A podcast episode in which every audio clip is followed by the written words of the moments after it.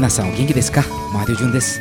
Eu sou MJ e estamos de volta com o Plus 81 Código de Área do Japão, podcast a serviço do intercâmbio Brasil-Japão, com convidados e temas que fazem a conexão entre os dois países. A cada episódio, uma história muito especial, com pautas relevantes à cultura japonesa, com base na minha carreira como produtor de TV, documentarista e repórter do clássico programa Imagens do Japão na televisão brasileira. Este é um podcast original da MJ Podcasts e Comunicações, empresa que está atendendo o mercado com produções de podcast e mobilização comunicacional. Além do Plus 81 Código de Área do Japão, a MJ Podcasts e Comunicações também produz o programa de rádio de Rosa Miyake, Aeroporto de Hakodate, seleção musical elaborada ao norte do Japão, na Rádio Capital FM da cidade de Baços e toda a região.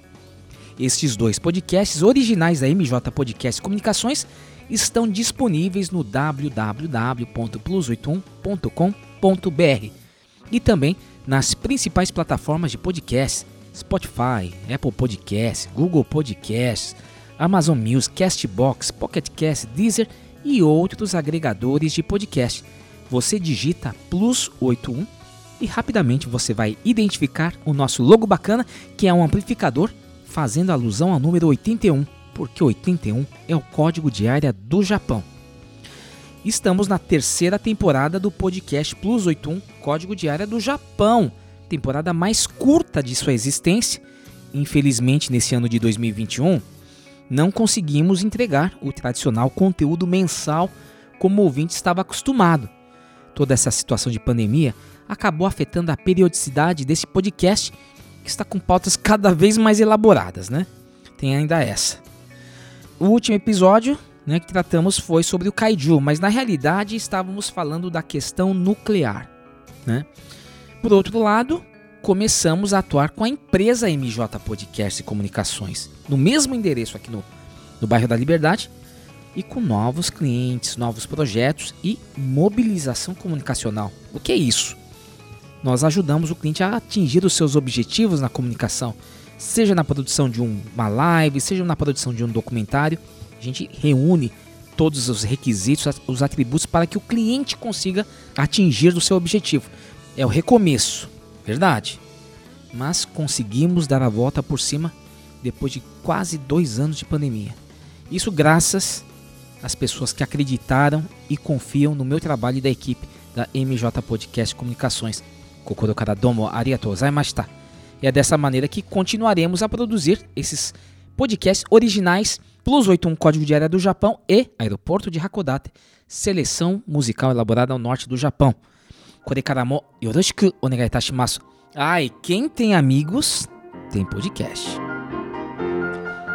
Estamos no mês do Natal e este é o último episódio de 2021.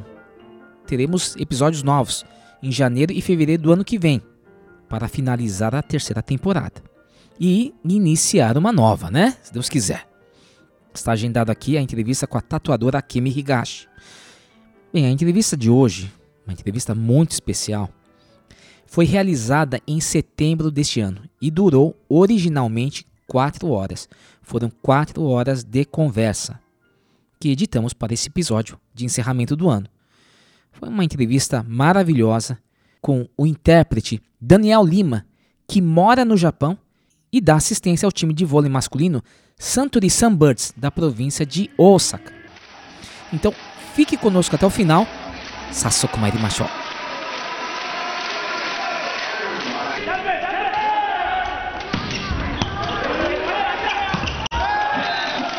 Aqui diretamente do ginásio da Prefeitura de Kumamoto, que está sediando mais uma grande disputa da Liga de Vôlei Masculina do Japão. Hoje, dia 5 de dezembro de 2021. O time da Santori amplia sua vantagem sobre o time Oitamiyoshi com belos ataques, belas defesas e muita velocidade.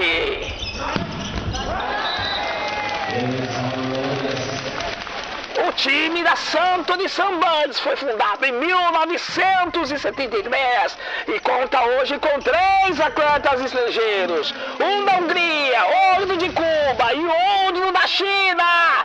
Time que já foi do nosso medalhista brasileiro Gilson Mão de Pilão de 1999 a 2004. E segue o jogo. E segue o jogo com muita emoção. Lá vai o 7.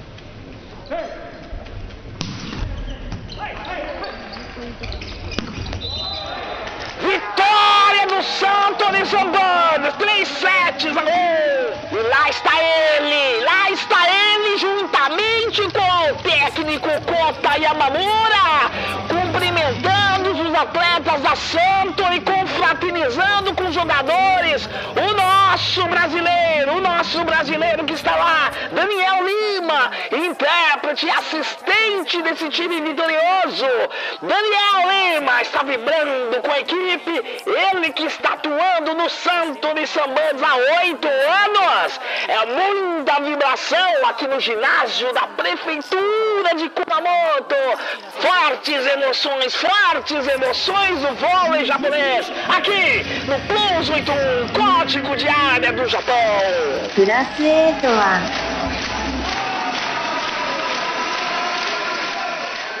Estamos iniciando a trigésima edição deste podcast Plus 8, Código Dieta do Japão.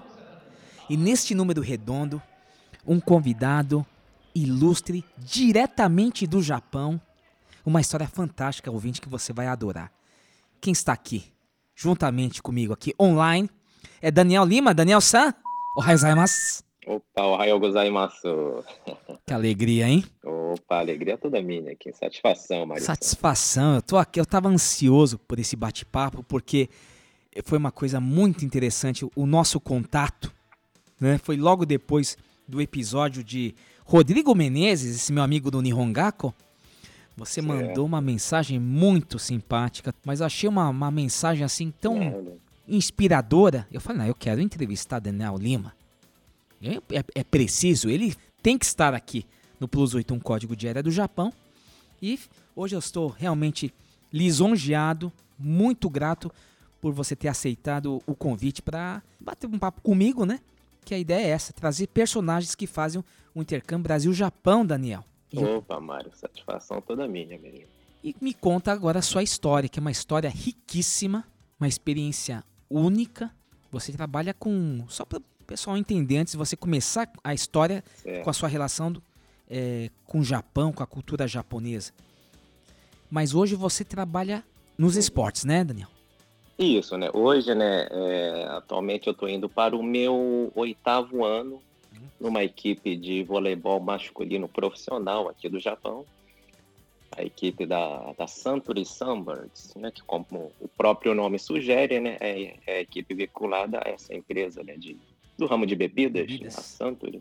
E está sendo uma experiência muito boa, né? Eu sou o intérprete, né? Intérprete barra assistente da equipe. Então, para quem tá juntando nas duas coisas, né, que eu sempre gostei bastante, né, que é acompanhar esportes e idiomas, né? Eu sou formado em letras, né? Olha Então, tô conseguindo unir aí no meu trabalho, né, duas coisas que sempre fizeram parte da minha vida. Quando eu falei com você em abril, eu vi uma pessoa totalmente integrada ao país, ao Japão. Né? Inclusive a sua esposa que trouxe karaguê, ela te- trata muito bem. É karaguê e né? batatinha, hein? Caramba! Tinha, tinha, tinha lá uma porçãozinha de batatinha também, né? Agora, no oitavo ano que você está, já é uma vida. Como é que começou isso? Como é que começou essa sua ligação com o Japão? Como é que começou? Uma pergunta boa é essa, né? Eu Bom, a ligação em si com o Japão, né? Se a gente for pensar, né, a fundo, né? Hum. Acho que todo brasileiro, né, de uma certa maneira, tem um pouco do Japão é, dentro de si. Mesmo um brasileiro como eu, que, que não é Nikkei, né, que não tem ascendência japonesa, né? Hum, hum. o Brasil, né, ele é um país de, de imigrantes, né, basicamente. né? Então, a contribuição cultural, né, contribuição é, do Japão, né, para isso, né, que o Brasil se formou e está sendo formado, né, ela é realmente é muito, muito grande, né. Mas é, eu diria que foi o quê? Foi, na verdade, em 2001, apesar de eu estar nesse, nesse trabalho, né, no meu oitavo, no meu oitavo ano. Hum. A minha primeira vinda no Japão foi em 2001 como aluno de intercâmbio, intercâmbio particular mesmo, né? Olha só. Surgiu essa oportunidade, né? Aí, aí você foi E- pelo. Por, por qual instituição? Isso, né? Uma, uma instituição que se chama AFS, né? AFS. Hum. Que é basicamente, hoje em dia, o, ela atua nesse ramo de intercâmbio no nível. Hoje em dia dizemos ensino médio, não é isso? Né? Na minha época era ensino- é, segundo grau. Então é basicamente, né? Você paga, tem lá os programas de bolsas também, né? mas via de regra você paga, né? E pode ir pro. Tem uma lista de países, né? Hum. É, onde a AFS está presente, né? Hum, E até um, um episódio engraçado, né? Quando a gente lembra, né? Certas coisas que a gente É. fez quando era moleque, né? Porque no meu processo seletivo, né? Para fazer o intercâmbio, né? Não tinha o Japão na lista, né? As vagas já estavam todas preenchidas, né? Nossa, é. Aí bateu aquela, né? Ah. Frustração, né? Aí eu, só que aí eu não, não me contentei. Ah. Aí eu tomei a liberdade de, de, de rasurar a planilha de inscrição. Eu desenhei um quadradinho e escrevi Japão do lado, né? Você Hum. tinha que enumerar, na verdade, né? Três países. É. Porque não, não é garantido que você vai conseguir, né? A vaga. Nossa. Então rasurei lá, escrevi Japão, botei o número 1. Número 2 seria a Rússia, não vou lembrar do número 3, na verdade. Aí tem todo um processo, né? Apesar de ser uma de ser um intercâmbio particular, né? Hum. Eles têm um braço de, de trabalho voluntário também, né? Ah. Então, não necessariamente né, você vai conseguir é, a vaga, não necessariamente vai ser para o país que você quer, né? Aí uma das etapas é a entrevista. Na entrevista, a primeira coisa que me perguntaram é Vem cá, né? Você rasurou aqui o nosso material. Me explica essa história. E aí eu expliquei. Bom, é, é, resumindo um pouco a história, né? a- eu sou do Rio de Janeiro, mas meus pais eles são né, do Pará. Como a ah, gente sabe, né? O Pará, né? Que tem uma comunidade, né? Nipo-brasileira né, gigantesca, né? Gigantesca. Fantástica, né? Com uma história né, riquíssima, né? Riquíssima. Isso, né? E minha mãe, ela é né, do Belém do Pará, de uma família grande, né? De, de nove filhos, né? Olha. E o né, pai dela, o meu avô, Hum, hum. ele era líder sindical aí, né? De determinado segmento trabalhista. né? Certo, certo. Isso, ele teve certos problemas, né? Com o governo da época, né? Ali, meados da década de 60, né? Início Hum. da década de 70, né? Quando a bota era, pisava série. mais forte, né? Isso, Eita. exatamente, né, gente? Certos porões aí, né? Aconteceu umas coisas que Ave Maria. Que infelizmente, né, a gente está vendo que algumas pessoas parece que estão com saudade dessa época, mas é, enfim, né? é, é. Então, né, resumindo a história, o meu, o meu avô ele teve que ficar né, escondido Sim, sim. É. E com isso, né, a- o resto da família teve que ficar também, né, mudando e se escondendo Nossa também, né? Senhora. Aí minha mãe conta que nessa época, né, uma das famílias, né, que, que ajudou a família da minha mãe foi justamente uma família é, nipo-brasileira, né, de, de imigrantes. Olha. E, enfim, ela era criança na época, ela também não, não sabe todos os detalhes, né, mas é, ela conta que uma das coisas que eles falavam é que eles, eles também tive- tinham, né, uma história de problemas, né, com o governo brasileiro, né, Hum. possivelmente, acho que na- mais na era Vargas mesmo, Ah, né? sim. Quando É. isso no período Da guerra, né? Do É, Estado Novo, da né? guerra, exatamente, pós-guerra e tudo mais, né? A gente sabe que a comunidade japonesa sofreu né, uma grande É. né, perseguição, né? Repressão Aliás, você, né? Tem toda uma, É. tem toda uma Repressão um brutal, trabalho, né? Nesse sentido. É, É, por- isso. Porque lá teve campo de concentração também na época. Nossa, teve. É, É, por isso que eu entendo que você tá falando perfeitamente, essa solidariedade, né? É o pessoal justamente, passou né? na- Esse, esse, esse, minha mãe conta, né? Desse sentimento de solidariedade, uma coisa que, por conta disso, né? Ela teve que interromper os estudos, né? Olha.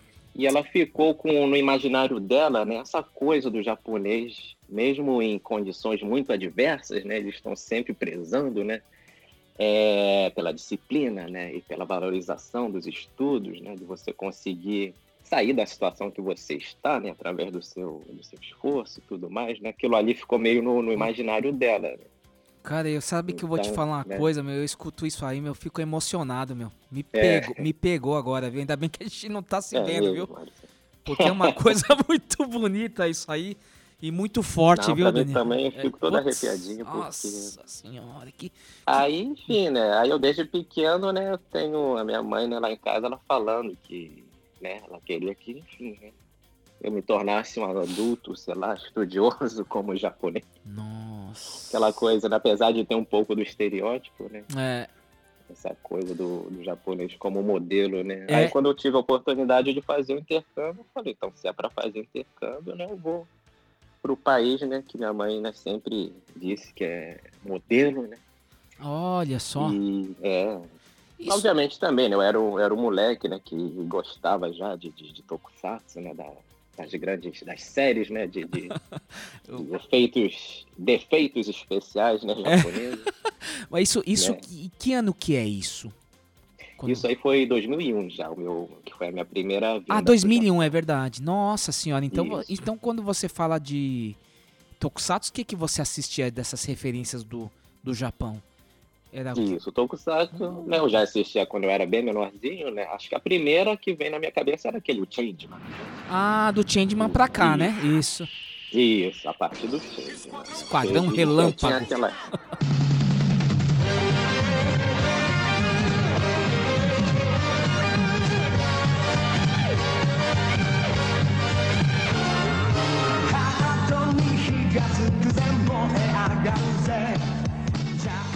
coisa. Então, o, o garoto Daniel, então tinha toda essa influência é, geek, nerd que a gente fala Isso, hoje, né? geek, né?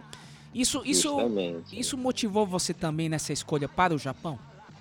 Tipo, vou... Tá, motivou, motivou bastante, né? Quando, em 2001, é, eu já tinha o quê? 17 aninhos, né? Então Hum. já tava ali, né? É, já era um rapazinho, né? Obviamente, na primeira, né? A primeira fagulha, né? A primeira motivação realmente, né? Foi essa a questão toda da minha mãe, né? Ter Hum. sido criada ali, né? Com uma moça, né? Que sempre fala muito bem no Japão, mas realmente, né? Eu ali adolescente, né? Eu queria conhecer também, né? O, o país que me apresentou, né, todo esse universo geek, né, toda essa cultura pop, né, dos, dos games, dos tokusatsu, dos, dos animes e dos mangás. Talvez se eu não tivesse, né, desenhado aquele quadradinho, né, naquela ficha de, de, de inscrição, né, talvez eu não estaria nem agora aqui conversando com você. Olha só. como é Exatamente. Você, a partir desse momento, porque a gente tá fazendo uma novelinha, né? Isso é uma novelinha. Não, né? novelinha. É, Agora a gente vai, né? Vale a pena ver de novo, né? Vale a pena ver de novo. O homem fala, esse merece ir pro Japão, aí você pega um voo da Varig e você vai pra, pro Japão. É isso que aconteceu. Você foi pro Japão. Isso, isso. É. Eu não fui para Osaka, eu não fui para Tóquio, não fui, sei lá, para sei, uma cidade maiorzinha, uma Nagoya, uma Yokohama é? da vida, não. Ah. Eu fui para o interiorzão, né, para uma província chamada Yamaguchi, para galera que ainda não, não, não tá muito familiarizada, né, com a geografia japonesa. Yamaguchi é uma provínciazinha ao lado de Hiroshima Isso, A gente- exatamente. né? A gente tem a ilha principal do Japão, a ilha Honshu, que é onde fica Tóquio, onde fica Nagoya e tudo mais. Ela é a última ilha do lado esquerdo, por assim dizer, né? É a zona oeste, que é uma das províncias que mais É. exportou primeiros ministros, Ex- exatamente. né? Exatamente. Tem uma Porque- forte tradição política aí do, do Yamaguchi. Total, total. Não, até na época ali, do, do- no final, né, do, do shogunato é, Tokugawa, né? É. foi uma das províncias que justamente ajudou ali a, a acalmar né, os ânimos políticos. Ah, é? Né? Você Nossa. tinha. É.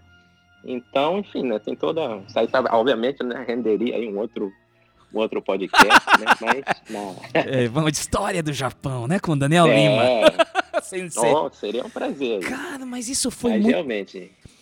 Ah, totalmente, né? Daniel San. Porque, na verdade, você é o Daniel San hoje. Naquele momento era o. Daniel só. Daniel Lima. Jovem, né? Daniel. É o Daniel. E você, você teve todas aquelas im- impressões, né, que normalmente as pessoas relatam, a gente, né, que é que o país é limpo, que o pessoal é solidário, aquela coisa toda, né? Uhum. Foi isso mesmo Isso. que você você consegue lembrar das dessas primeiras impressões ainda?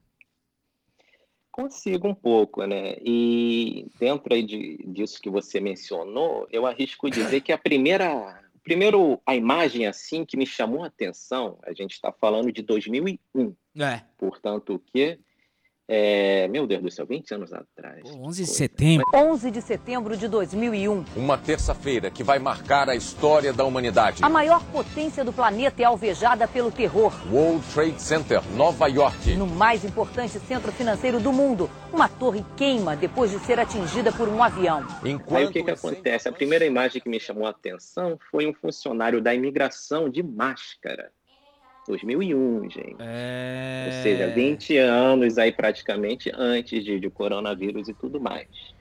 E eu não sabia disso. Eu ficava.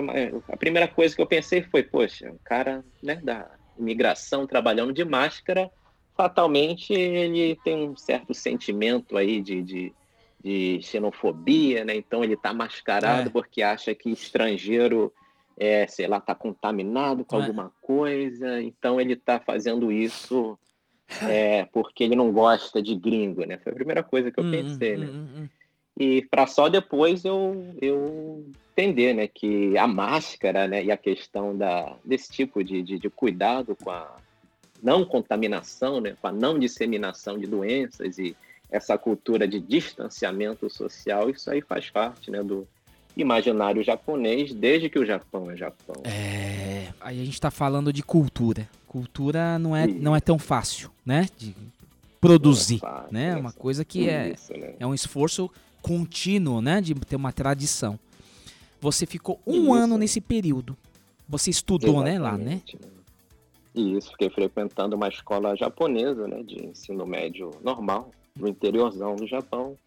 E você, então, você chegou no começo do ano, no, em janeiro de 2001, e no final do ano você já já tinha que ir embora, você já estava falando Nihongo?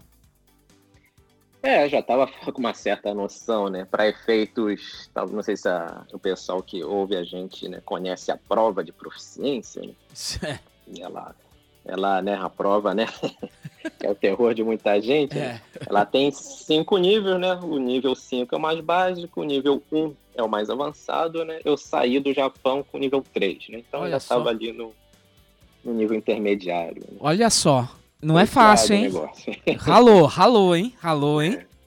E aí você volta para o Brasil e aí você isso. escolhe letras? É isso que você decide? Exatamente, né? Fiz o vestibular ali, né, para né, a gloriosa Universidade Federal do Rio de Janeiro. Foi onde eu aí eu comecei realmente aquela agora a coisa ficou séria, né? Porque a experiência no Japão tinha sido tão boa, né? Sim. Eu já tinha mais ou menos né, a ideia de fazer letras, né? Sempre gostei de, de idiomas, de literatura. Né? Sim, sim. Então eu falei, então vou fazer mesmo letras, vou escolher japonês. E aí foram né, quatro anos né, de intensos estudos, né? Apesar de, obviamente, né, você ter também uma chopadazinha, né, de vez em quando. né? Claro, ninguém é de né? ferro, né? Sempre. Ninguém é de ferro, Isso, né? Mas realmente, né? No Rio de Janeiro ainda, um... que é maravilhoso, hein? Isso. Oh, meu Deus do céu, é irresistível, né? Daniel. Nossa, irresistível. Essa, essa viagem, evidentemente, ela foi marcante. Ela te motivou a você estudar mais. Nesses quatro Isso. anos estudando letras, você continuou tendo, fazendo intercâmbio, as pessoas que vinham do Japão, você teve contato, fez parte do Bunkyo de lá. Como é que foi essa manter essa, esse laço? Isso, né? É, eu arrisco dizer que o principal, né, elo ali, né, o principal é, laço, né, de, de, conexão né, com a cultura japonesa, com a comunidade, foi realmente né, o Bunkyo, né, o hum. Instituto Cultural, né, Brasil-Japão. Certo. Ali no centro do Rio de Janeiro, né. Acho que foi o que a partir do meu talvez terceiro ano de faculdade, eu comecei a, a lecionar, né, ser professor. Ah, olha só. Lá no. Isso. Olha só isso. Enfim, apesar de eu estar no meu né, terceiro ano, né, eu já tinha né, um certo conhecimento né, do, Sim. do idioma né, que eu adquiri na época do intercâmbio. Né, então, antes de me formar, eu já, já comecei a dar aula lá. E foi realmente, né, apesar de ter sido um período relativamente curto, né, eu devo ter ficado lá talvez o quê? Uns dois anos, mais Nossa, ou menos. Nossa, olha só para mim foi realmente muito interessante, né? Ver o interesse, né, do, do, do, dos brasileiros, né, em querer aprender e você tinha assim, porque a primeira, primeira talvez, imagem né, que eu tinha do, do, do estudante de, de japonês no Brasil, e principalmente no Rio de Janeiro, né, Hum, hum. era de um Nikkei, talvez, Sim, né, alguém, né, alguém que tem né, ascendência japonesa e queria, obviamente, né, estudar o, o, o idioma dos seus né, É? antepassados, né? Só que não, você tinha no, no Rio de Janeiro, né, tanto, obviamente você tinha, né, o, o nerd, né, o aficionado É. por anime e mangá, mas você tinha também um funcionário de alguma empresa, de uma Petrobras ou de alguma Hum. multinacional que tinha é, negócios com japoneses. Hum. Você tinha uma dona de casa que, por algum motivo, é, gostava de, de Enka. Olha só, tinha uma senhora Ah, que era é? fã de Enka. Nossa, Ah, que não sei, interessante né? isso aí. Né?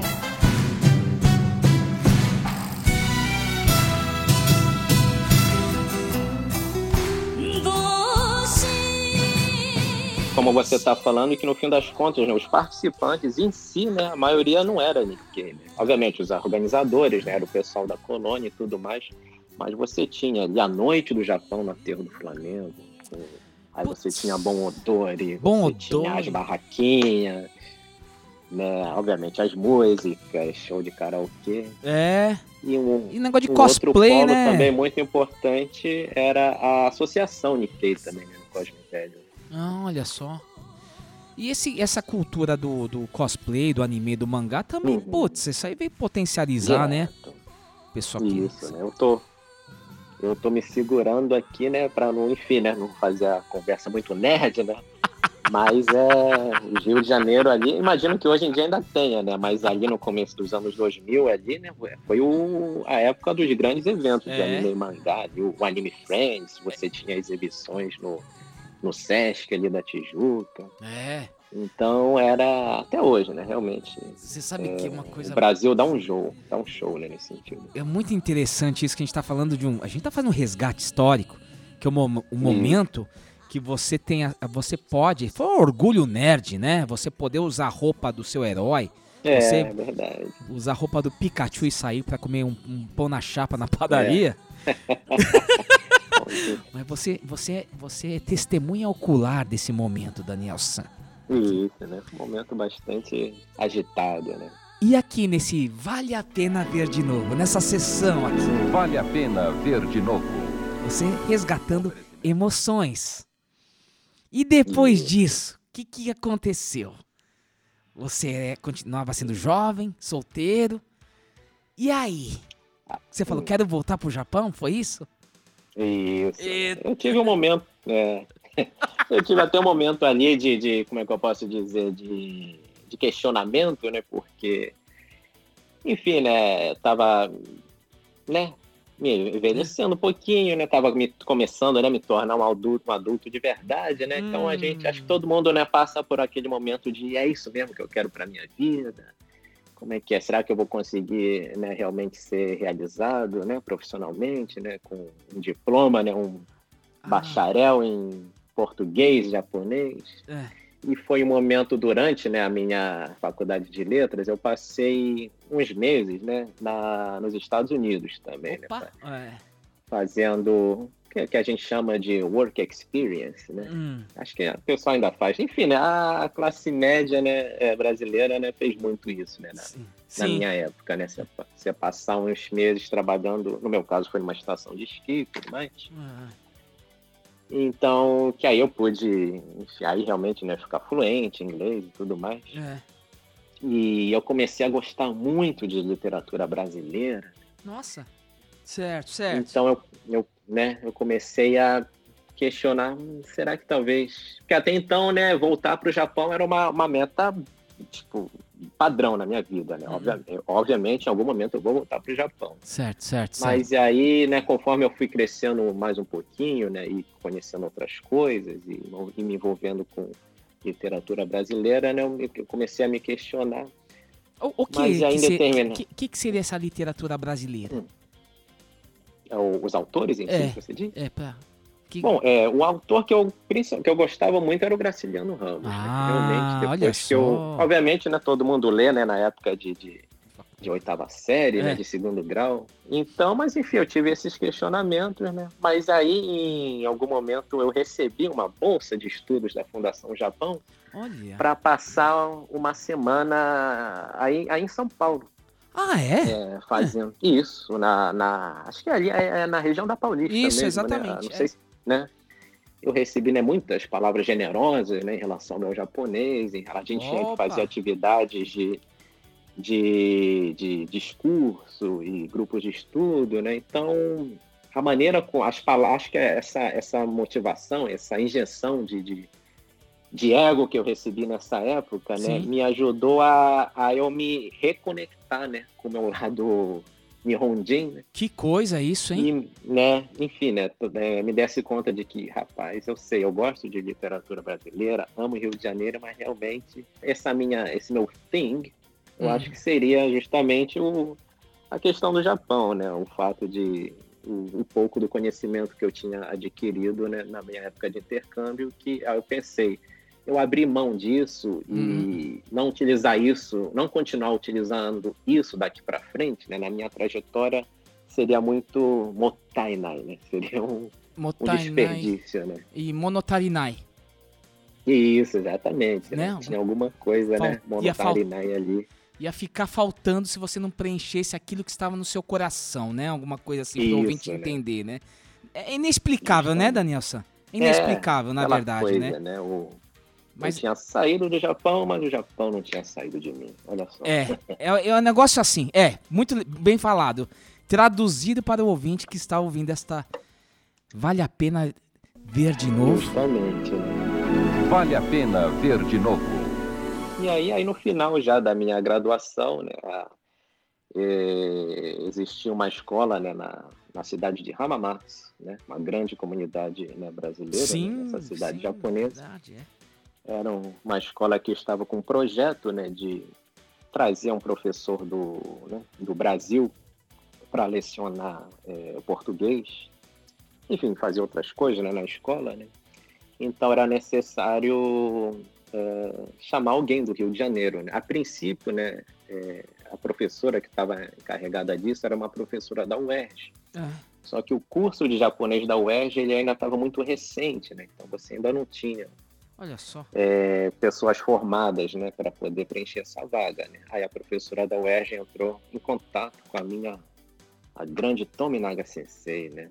Nossa. Por quem, por quem eu sou grato, né, até o fim dos meus dias. Hum. Quiçá até depois dos meus dias, Olha só. vou continuar sendo grato a ela.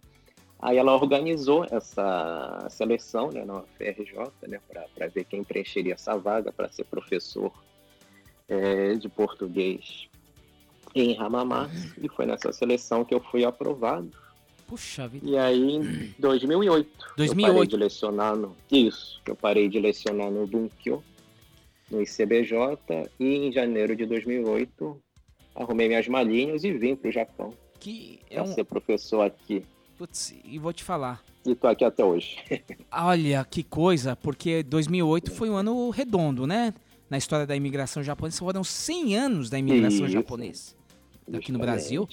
E você vai para o Japão exatamente no ano do centenário. Do centenário, né? Olha que coisa, essa, essa trajetória. Eu vou fazer uma pausa aqui, Opa, nesse momento, 2008. Lembrar um pouco desse, 2008. né? Contextualizar o, o, o, o ouvinte, né? 100 anos da imigração japonesa.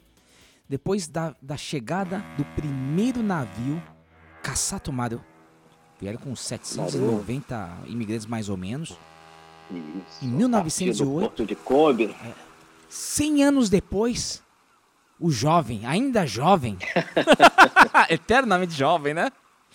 Daniel É. Lima vai para o Japão, para para Hamamatsu, ser professor. ser professor num dos polos da comunidade brasileira. Exatamente.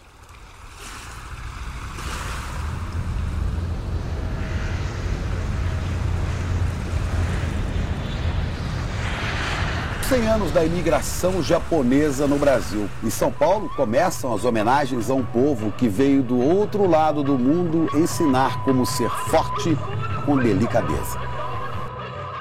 Que momento foi esse aqui? Que eu lembro bem. Príncipe Naruhito, que agora é imperador.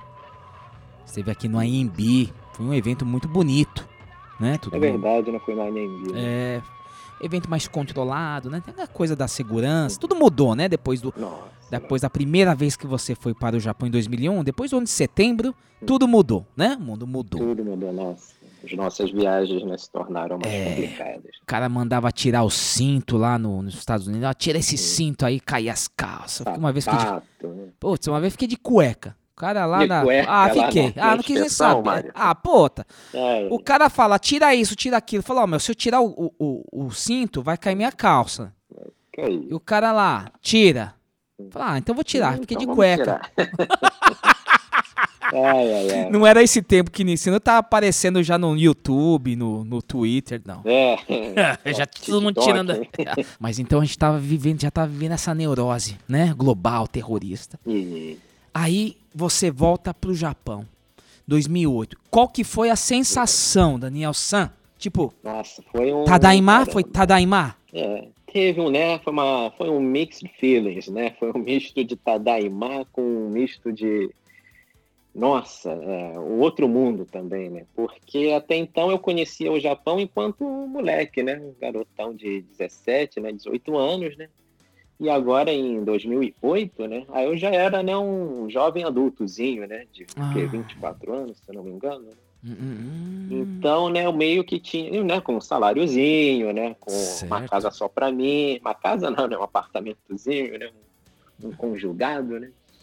Olha. Então, né, né, eu tinha, nossa, agora eu sou aquela coisa de, de, de, de garotão, né, agora eu sou, né, o senhor do meu destino, né, É, é, é. né? Tenho uma conta, né? Tenho um salário só para mim, tenho uma casinha aqui só para mim, um trabalho onde eu, E o, onde eu me dedico, né? De segunda a sexta. e o Japão inteiro à você agora, né? frente. É, é, Isso, o Japão sou desbravador aqui, né?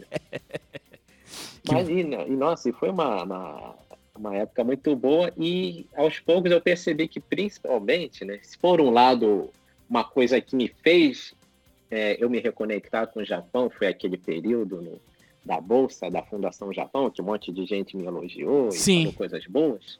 Quando eu voltei para o Japão, eu tinha descoberto que tudo aquilo que eu sabia, eu achava que sabia, não era nada, não era suficiente. Putz, Eu a- não. eu vou fazer um parênteses assim. Lá. Mas será que não é uma, muito, uma muito rigoroso isso que você tá falando? Realmente, né? É um pouco essa ponderação que você está fazendo, acho que ela realmente procede, né? Não, Hum. não, não dá pra gente simplesmente. Na época eu tinha o nível 2, se eu não me engano, né? Hum. É, exame de proficiência. Hum.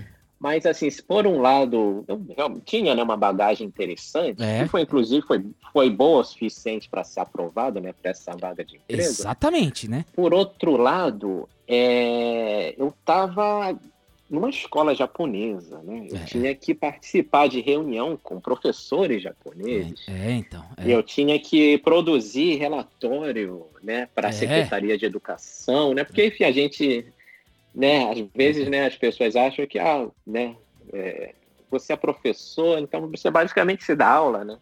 Eu tinha uma professora na faculdade que, né, que ela sempre falava, né? Toda vez que alguém, que alguém pergunta, né, ah, você ainda está dando aula na UFRJ? Não, não estou dando aula, eu sou professor. Eu entendo o seu Kimoti e tudo mais. Mas é importante o ouvinte saber a importância, o, o- quanto você batalhou, né? Pra chegar nesse ponto. É muito estudo, é muita dedicação. Não é pouco, hein? Isso que você É, fez. é um estudo que, que continua até hoje. É, é. E assim, é, são desafios, né? Não é aquilo que a gente aprende, às vezes, assim, no, como um olhar assim, até meio turístico. Né? Você não vai. Você vai no Sim. Nihongaku, você vai aprender etiqueta. Não é isso só. É uma. se- lidar É. com situações de relações humanas. É, tem certas coisas que realmente você leva bastante tempo, né, até você internalizar, né, certas nuances da cultura, né. E depois, agora, você, como você falou, poxa vida, senhor do seu destino, Japão à sua frente. É, mas os desafios também é na sua frente e você lidar com nuances e várias situações que a gente não, por mais que a gente se esforce aqui, tenha vídeo, escola, tudo mais, você tá lidando com um ser humano. Aí a- as É. diferenças vão aparecer naquele momento. Que, que foi assim? Isso. Você falou, opa, aqui eu vou ter que me esforçar mais, aqui eu vou ter que entender mais isso. O que que pegou? É, pois é. Eu arrisco dizer que o primeira, essa minha primeira, esse primeiro baque, por assim dizer, ele ainda aconteceu na época, né, do homestay, né? Ah, Apesar foi de ter já lá. sido, né, Ah, ah, ah, sim. é, Isso, apesar de ter sido apenas um ano, né?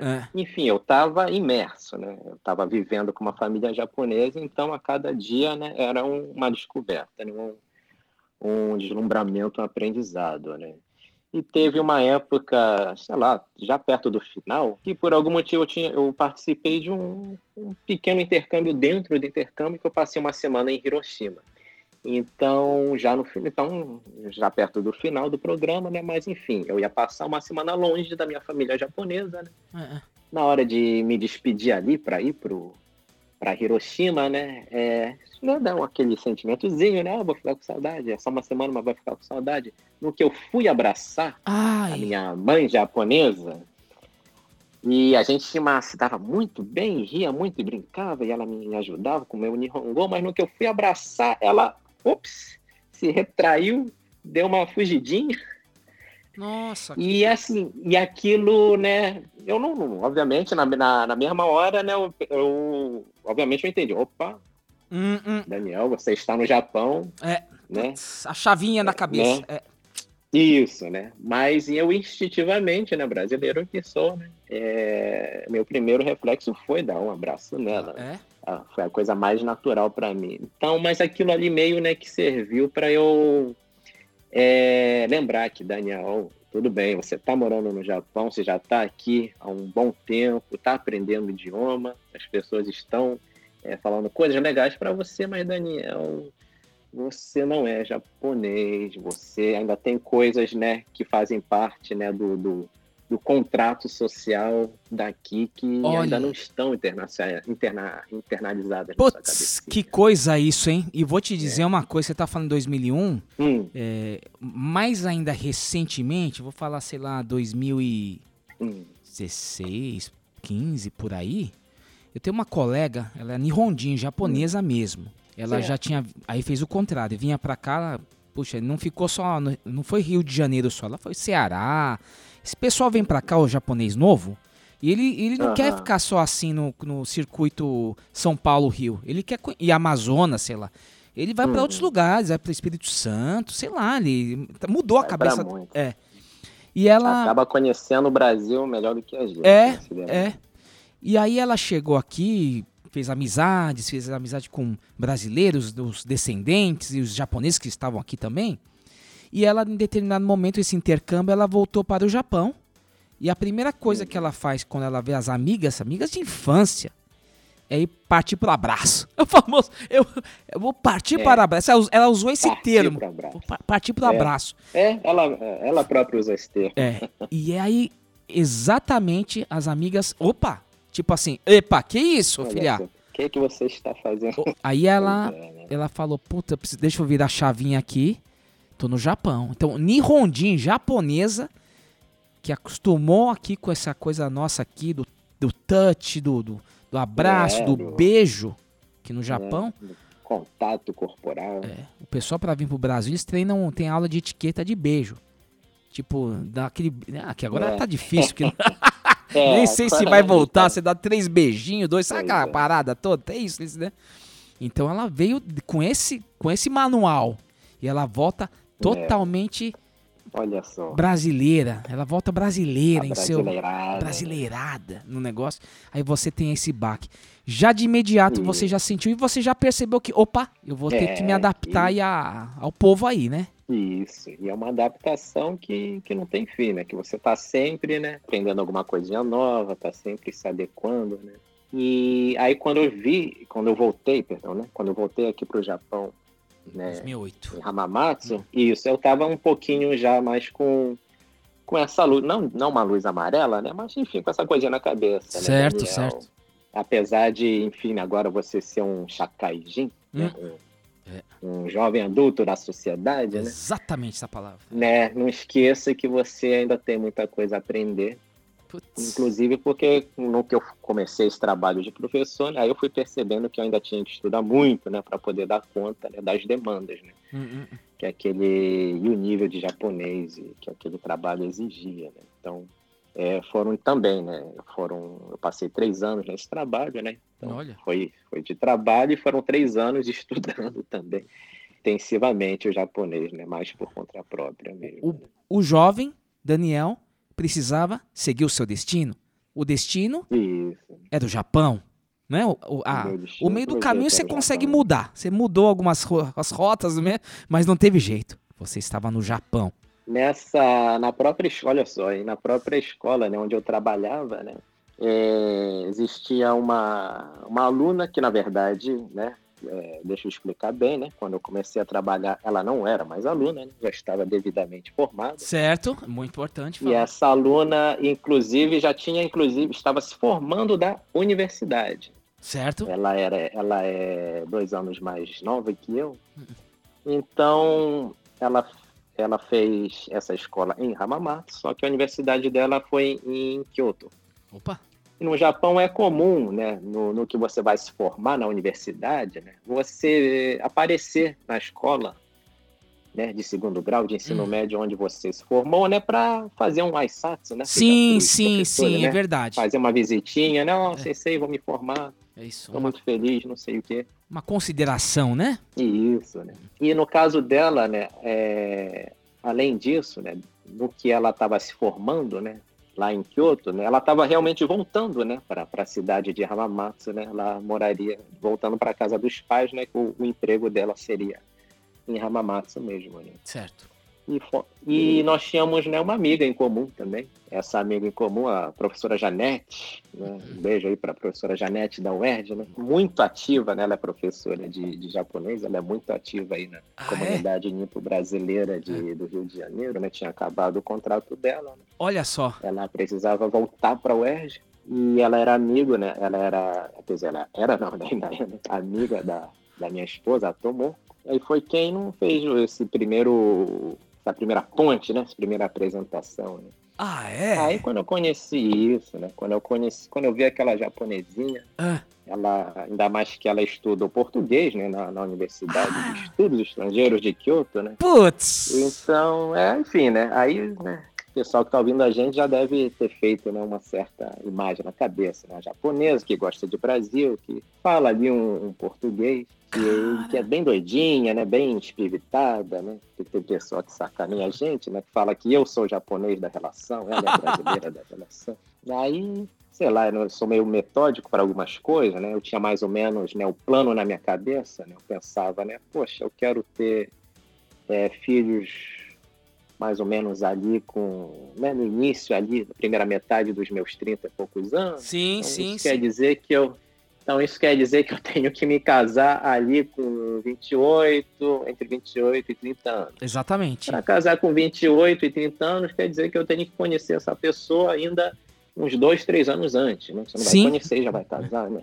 Então eu pensava, então eu tinha, tinha que começar a namorar minha futura esposa ali com né, 25, 26, né? né? Foi isso, né? Muito É, bem. Eu ainda não, não sonhava em trabalhar com esporte, Ah, então. né? Sim. Mas é, estamos aí juntos, o que a gente oficializou a papelada em 2011. Nossa, Nossa. senhora. O Merito 10 gozaimasu. anos. Arigatou gozaimasu. Agora tem alguma. Eu quero fazer um respiro aqui. Tem alguma, Hum. tem alguma música do casal? Pode ser os tribalistas. Ah, é? É, é, é, é- velha infância. que É uma sensacional. das poucas músicas que ela sabe cantar em português. É mesmo, eu pensei que ia sair um, um, um Matsuda Seiko, alguma coisa. Não, saiu tribalista. tá Não, certo? como boa, como boa, né, brasileira, made in Japan, né? Ela, ela curte muito um Skank, um Marisa Monte. Oh. Jota Quest. Oh. Ó, e- esse Tribalistas, a tua esposa tá sabendo, né? Saiu o Tribalistas 2, né? Um tempo atrás aí, né? Rapaz, não, eu vi de relance, né, em algum lugar na internet, mas é o que? Saiu mesmo então? Tem, É, tem eu, álbum? é, porque quem gosta, é engraçado, quem gosta de Tribalista é minha esposa, o... o- Certo, É, né? aí assim, eu escuto de, né? De tabela, né? Porque gosta... barba. Mas enfim, você É. então conheceu a mulher da sua vida no Japão. Isso, né? E dei muita sorte, porque a família dela também me acolheu muito bem. isso é uma coisa interessante até de esse episódio da vida de Daniel Lima, né? Hoje É. trabalhando com esportes, eu preciso fazer a chamadinha aqui no Plus 81 Código de Área do Japão, que eu estou me deliciando, né? Ah, Deliciando com toda essa trajetória sensacional, muito Opa. diferente do que a gente conhece, né? E numa pessoa que, que a a- mo- no momento que aceitou este convite, está fazendo, ainda mais fortalecendo o intercâmbio Brasil-Japão. E depois, o que, que aconteceu na história de Daniel Lima nesse episódio? Lima, né? Que o título eu coloquei aqui, ó. Ó o título que eu coloquei. Dentro da quadra de vôlei do Japão. Com Daniel Olha Lima. O povo tá falando. O que que tem a ver? Calma, ouvinte, calma. A gente tem que escutar a história de Chegando Daniel. lá, É, é.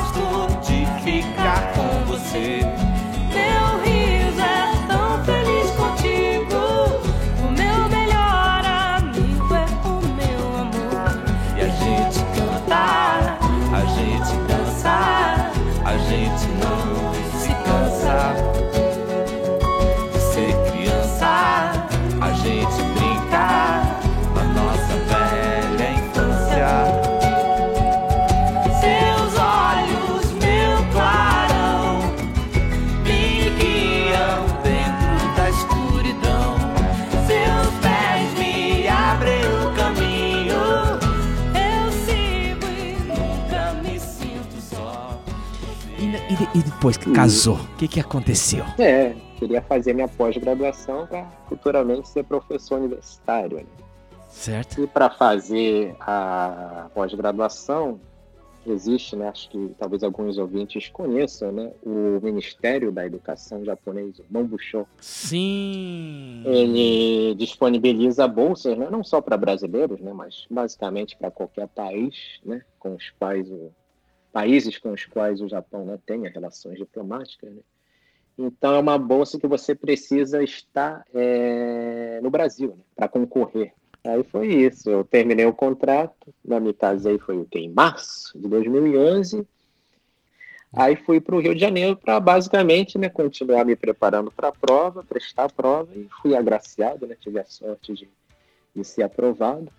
Hum, E 2000 e, no ano seguinte, né, 2012, eu comecei meu programa de pós-graduação no Japão, né? Só que com adendo de que quando eu cheguei no Brasil para fazer a prova, né, em 2011, sim. é, eu descobri que é, do, do Japão a gente tinha saído, éramos dois, né, eu e minha esposa, chegamos no Brasil, eram três, na verdade. Né?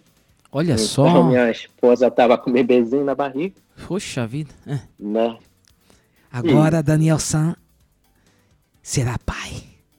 Será Será pai. pai, é. Aí foi esse momento da minha vida, que eu era pai, aí tinha que estudar na pós-graduação, Nossa. tinha que trabalhar também, né? Porque né, apesar do governo japonês dar uma bolsa, né, para quem tem passarinho para dar comida na boca, né, só o dinheiro da bolsa É, não é o exatamente. suficiente, né? Exatamente, é, exatamente. Então era isso aí, era pai, né, universitário, pro- não, no trabalho eu tinha dois trabalhos, né, basicamente, né, que eu trabalhava na, na rádio da NHK e era professor de inglês. Ah, nessa época você era locutor. Isso, locutor. Eu só queria falar. Locutor slash tradutor, né, que a gente que produzia, né, as notícias também, né, baseada nas traduções. do- Ah, é mesmo? material. Não sabia Isso, disso. E chegava pra gente. Daniel San, nesse momento, você faz essa busca e você começa a trabalhar loucamente no, modo, no sentido de que você é um pai de família, né? Isso. É nesse momento que a gente não sabe como, que sai uma energia, não sei de onde, e que você fala assim, eu preciso trabalhar porque eu tenho a minha família. Eu tenho o meu ninho. É, eu tenho que cuidar do meu ninho e você vira É, um locutor lá da NHK. exatamente. Qual que foi, nesse momento, eu tô tentando pontuar com a- emoções, sensa... Porque aqui é vale a pena ver de novo, com o Daniel Lima. Vale a pena ver de novo. E foi a época que eu comecei a também é, cristalizar né, esse meu lado tradutor, né? porque Ah, Aí eu, já quando eu estava em Hamamatsu, né, de quando em quando, aí eu pegava ali, né, um trabalhozinho, né, um freela, né, para usar um termo, né, da, da atual, né, pegava um freela ali de tradução, uma, traduzia uma coisinha ali, hum, mas quando eu fui para Tóquio, né, que aí eu realmente precisava, né, complementar mesmo minha renda, né, por questões certo. de sobrevivência, né, Uhum. aí eu comecei a pegar, né, um, um volume maior na própria NHK, né, né, como eu falei, né, a Sim, gente sim. precisava primeiro traduzir as notícias, né, Pauleira, e hein? comecei a, é, Pauleira. e comecei a pegar realmente muitos freelas aí, né, um dos primeiros freelas que eu peguei aí de intérprete, né, foi justamente na final do Mundial Interclubes, né, de futebol, né, que foi quando Nossa. o Corinthians esteve aqui no Japão, teve aquela invasão corintianos. Nossa senhora. no, em Tóquio, né? Ah, Então eu trabalhei nesse evento, né? Eu fazia, eu era intérprete mais para o pessoal da imprensa, né? Então, estamos. Aí, ouvinte. Estamos aqui hoje. Agora vamos entrar com esse, esse Mundial. Vamos entrar com essa, esse som desse momento marcante, histórico na vida de Daniel Lima. Ele ainda não chegou no vôlei, mas ele chegou no esporte do Japão, né? Isso. Estamos com essa trajetória fantástica dessas pessoas que fazem o intercâmbio Brasil-Japão aqui no Plus 81, código de área do Japão. Vamos pro mundo, vamos recordar esse momento do Corinthians aqui.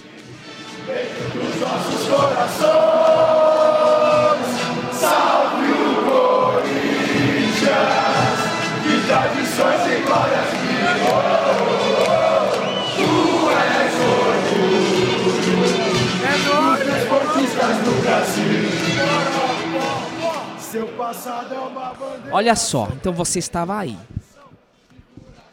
O pessoal, te, o pessoal tá descobrindo você. Você foi traduzir, você atendeu o time, aquela coisa toda, a imprensa, tudo mais. Isso. E aí abriu-se um outro caminho nesse momento. Isso, né? Aos poucos, assim, começou a criar na minha cabeça aquela, aquela coisa da, da- do plano B. Porque até então, né, meu plano A era ser professor universitário, Certo. mas aí, isso, né? Eu começava a perceber que, bom, talvez, né, se isso não der certo, né, essa coisa aqui de ser tradutor e continuar trabalhando na NHK, é, e também mantendo né, meu- meus trabalhos de professor de inglês no, no curso, onde eu já estava né, com uma boa quantidade de turmas, isso Certo. podia ser uma opção também. Né? Hum, E aí, terminado esse, esse, esse período de dois anos da pós-graduação, aí realmente eu, eu, eu também, no meu último ano, eu comecei a dar aula aí numa universidade que fica em Hamamatsu, putz. como professor substituto, né? Não muito longe ainda de, de, de ser né, professor efetivo qualquer coisa, né? Mas já era né, um contato inicial. Né? Então, e era só uma vez por semana, né? Mas aí eu tinha essa coisa de quinta-feira à noite, né? Eu pegava um ônibus noturno, né? Até Hamamatsu, era mais ou menos o quê? Umas, talvez quatro horas de viagem, né? Olha. Chegava lá de manhã cedão, né? Aquelas coisas que a gente só faz, né? Quando é garotão, né? é, é. Aquela Porque é aquela energia. coisa, a universidade pagava o meu Shinkansen, né? O meu, meu trem-bala, né? Ah, você pegava Só o que, Shinkansen. enfim, né? Com, como né, todo garotão que precisa, né? Economizar o máximo possível, né? A É. grana, ao invés de pagar o Shinkansen, eu pagava o busão, né? Que era muito mais barato. É. né, Eu ficava com troco, né? Sim. pagar, né? O misoshiro nosso de cada Tá dia, né? certo, isso aí, bonito. Isso aí é a Isso. luta, é um pai falando agora, é isso aí. Bacana É, aí isso. dormia no ônibus, né? Cansaço, aquela coisa. Não, é- não é fácil. Isso. Hum. Mas aí eu fui vendo que realmente, nossa, para para ser professor universitário eu ia ter que ficar no mínimo né, mais dois anos né, estudando né, para pegar aí um mestrado mesmo. E ainda assim não é certo que eu ia conseguir emendar né, já, né, terminar o mestrado e já ser professor universitário já ganhar uma grana boa. É. Aí eu comecei a fazer o que no Japão a gente chama de shukatsu, shushaku katsudo. O que é isso? Que que é isso? criança? São as atividades de, de, de job hunting, né? Hum. Todo universitário, né, nos seus últimos anos né, de, de, de, de universidade, né, eles começam a procurar as empresas, né, a colocar os currículos, a participar de seleções nas empresas, né, para, enfim, né, ver onde é que você vai começar a trabalhar, porque no Japão, né, como todo, né, tem aquela cultura de as coisas serem organizadas e Sim. metódicas, né? O ideal é que, o, enfim, o calendário japonês, né, o ano letivo termina em março. É, exatamente, é. é, é, é, é. Isso. O ideal é que em março você se, se forma, né? Pega o seu diploma e em abril você já começa na empresa certinho, né? Onde você vai trabalhar. né? Hein, Danielson, aquele momento que canta aquela música, né? Rotaru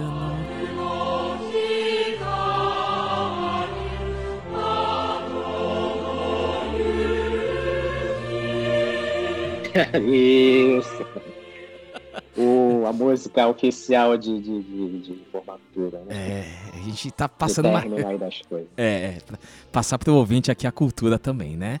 Opa. Aí foi isso, aí eu comecei né, a fazer essa- essas atividades né, de shukatsu, né, de job hunting, para ser efetivo mesmo em algum lugar. Né? Hum, hum, Quando eu acabei né, encurtando aí o papo, é, entrando para a empresa que se chama Docomo, que é uma das grandes Sim. empresas de telefonia aqui no Japão. Certo, certo, certo. Isso. É, é. Então eu comecei, na verdade, antes de entrar para o vôlei, né? Eu trabalhava na, comecei a trabalhar na Docomo com uma vida ali de, de salarimã mesmo, né? Japonês, né? De pegar, de botar o terninho, ah, pegar é o mesmo? trem. É, e, e eu trabalhava na sede mesmo da Docomo, né? Que fica ali no coração, em Shinjuku. Aí eu Nossa. pegava o trem, descia em Shinjuku, andava até o prédio, não vou lembrar, mas era, uma, sei lá, um vigésimo tanto andar. né? Aí eu ficava pensando, né, mas e aí? É isso mesmo então que eu vou fazer pro resto da minha vida? Hum. Né? De um lado foi E aí, conquistado é. duramente essa posição, Isso. porque, poxa vida, né? Lembrar do, É, do jovem Daniel lá em 2001, né? Que só conhecia o Isso. mangá, o anime e, né? isso, Rasurou a prova lá. E, É, tem que lembrar agora, né? é verdade, né? Aí eu falava, né? E aí, foi pra isso? É. E aí foi quando, engraçado, né? Como, de novo, né? Como certas coisas acontecem, né? É. No Facebook, né? Um amigo meu, um amigo da, da, da Universidade de Tóquio, né? É. Ele postou lá, não vou lembrar qual foi exatamente as palavras que ele utilizou, mas ele botou no Facebook dele, né? Ah, estou com uma Bom, uma job offer, né, uma oferta de trabalho relacionada à, à tradução. Se alguém tiver interesse, né, entre em contato comigo. Certo. Né, aí eu, enfim, já estava na Documon, né, mas enfim, sabe aquela coisa, né? Vou mandar uma mensagem aqui, né, gosto muito desse camarada. Era um amigo meu que estudou português na- nessa universidade em Tóquio. É. e que gosta muito de voleibol e que ele fez o intercâmbio no Brasil, né, durante a época de- dele de universitário. Ah. E durante o intercâmbio dele, ele procurou é, times de voleibol brasileiro. E ele basicamente achou um time lá, Ah. um time que na época era na cidade de Juiz de Fora, Ah. acho para ficar basicamente sendo um faz tudo voluntário, assim. Ele queria, né, como todo, toda a galera sabe, né, o voleibol do Brasil é potência mundial. né? É. Então, é, ele sempre foi muito fã né, do voleibol brasileiro, então ele queria de alguma maneira estar vinculado, né? Queria conhecer o voleibol brasileiro de perto. né? Nossa. Isso. Aí ele voltou pro, pro Japão, né? Terminou os estudos dele, né? Tinha sido aprovado numa grande empresa, né? um grande conglomerado japonês, Ah, Marubeni, né? ah sim, sim, Marubeni. Né? É. Isso, né? Com- Então, aí esse, aí esse time japonês, né? Ah, sim, do sim. qual hoje eu faço parte, né? A Santuri, né? Santuri Eles estavam atrás. É, né? Quem, quem viu aí o Encontros e Desencontros, né? Lembra aí desse bordão. né? For relaxing times, make it Suntory time. E aí foi isso. Aí essa, essa empresa, né, esse time estavam atrás né, de um intérprete, né? Porque o novo técnico, né, um preparador físico, ia ter um atleta brasileiro também, né? Aí tinham entrado em contato com ele, porque justamente o preparador físico é, brasileiro Hum. foi a pessoa que conheceu ele lá em Juiz de Fora. Hum, que que... Era alguém, é, era alguém que coincidentemente já tinha trabalhado antes no Japão, ou seja, estava sendo recontratado, né, para voltar para o Japão, esse preparador físico. Aí ele falou: Ah, vou entrar em contato com esse camarada, que é o Xota, né?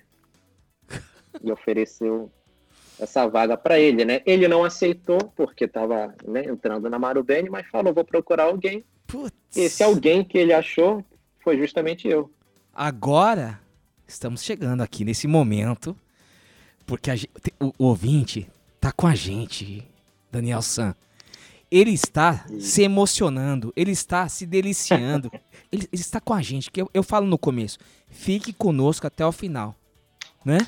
E ele está com a gente, Isso. mãos juntas, ninguém larga a mão agora, porque chegamos Ninguém aqui, larga. ninguém larga, porque a gente está aqui ne- nesse momento, dentro da quadra de vôlei do Japão. Tá quase pisando. Tá quase pisando. Estamos entrando na quadra. E aí, né? Tem uma coisa. Olha como é que é o destino. Porque a gente tá vendo uma trajetória de um brasileiro que teve como seu destino o Japão. Como? Com toda essa história que vem da mãe, né? Contando aquele, né? Aquela história. Depois tem a influência pop, geek, nerd, que a gente fala dos Isso. desenhos, não sei o que lá. Tem uns programas, né, ligados à língua, assim, o homestay que faz no Japão. E também Isso. tem o A partir da rasura da prova, né? É claro. Teve aquela coragem, né? Tem o ímpeto, aquela petulância, né? Do jovem, não é É, assim? Que, petulância, petulância, né? Que fala. Teve o acaso também, né? E teve Isso, a sempre tem. Mas, sobretudo, teve a mente preparada. Porque a sorte, né? Que a gente fala, ah, teve sorte. Não, não. Uhum. A sorte ajuda quem tem a mente preparada. E o jovem É, Daniel né? Lima estudou para isso. Ele não, não foi à toa que chegamos até aqui. E onde chegamos agora? Chegamos aqui na quadra. Isso. Ao vôlei. Finalmente, né? O vôlei entrando na vida de Daniel Lima. Aí você recebe, você substitui o colega. Isso. E foi o quê? Mais ou menos em. Acho que a gente já estava no mês 6, né? Em junho de 2014. Nossa. Foi quando eu abandonei a NHK, abandonei a Documon, principalmente. Caramba! Saí da, da capital, né? Tóquio. Até escolhendo casa já, né? Para financiar em Tóquio, né? Mas aí interrompemos isso tudo e embarcamos aí nessa jornada, né? Rumo às quadras de voleibol para ir para o outro lado do Japão, para ir para a região oeste do Japão, Olha. região de Kansai, e me alojar na província de Osaka, que é onde em Osaka é onde fica a, a sede da Santori e também fica as instalações do, do time de voleibol. Putz, aí vou fazer um parênteses até agora pra. Aí o ouvinte falou: Puta, lá vem esse cara de novo, interrompa. Puta, meu, agora Nada, que eu nada. quero saber como é que ele tá. Calma, ouvinte. Esse episódio, o trigésimo, ele é muito especial. Ele é o mais longo da, da- de toda a história do Plus 80 81, mas Opa, tem olha que ser olha o privilégio. né? Porque é- é- o Daniel Lima está nos presenteando com algo que é muito valioso, que é a experiência dele. Ele está generosamente passando essa, essa experiência com todos esses é, percalços, né? Tem, um, que- quebrando a cara, levantando, aguentando, Isso. e puxa, tem a família, tem a esposa, tem a filha que ele falou: não, não, não, não, não, não posso esmorecer, porque, pelo amor de Deus, eu não tô sozinho mais, né? Agora eu tenho que ir É. aqui. Agora, o interessante dizer, por isso eu falo, por dentro da quadra de vôlei do Japão, é que o ouvinte desavisado, que às vezes pega e fala, caramba, eu tô esperando o sumô, eu tô esperando o judô, o kendo, ou mesmo o beisebol, e mesmo o futebol, porque, poxa, o J-League, né, fazendo história, tem toda essa relação, Isso. e de repente O estamos... Zico no Japão. É. E de repente estamos falando de vôlei. E o pessoal, mas que que, mas por que vôlei no Japão? Peraí, o vôlei é um dos os- um dos esportes assim, bem assim apreciados pelo povo japonês, né, Daniel San? Ele é um. Nossa, demais. Né? Eu tenho essa referência como vôlei no Japão, como algo assim comum. Porque eu vi assim, sempre quando a gente passa assim num, num gakô, numa escola, o pessoal tá jogando, né? Tá jogando. Tá sim. jogando. Escuta, né? A gente vê jogando. Uma coisa popular, né? É, games, quanto, Famicom, tem muito eh, jogos de esporte diversos, mas putz, você jogar o voleibol que tinha no, no Famicom, que eu joguei muito, eu falei, pô, Né? Chegou a jogar? jo- joguei e era muito legal.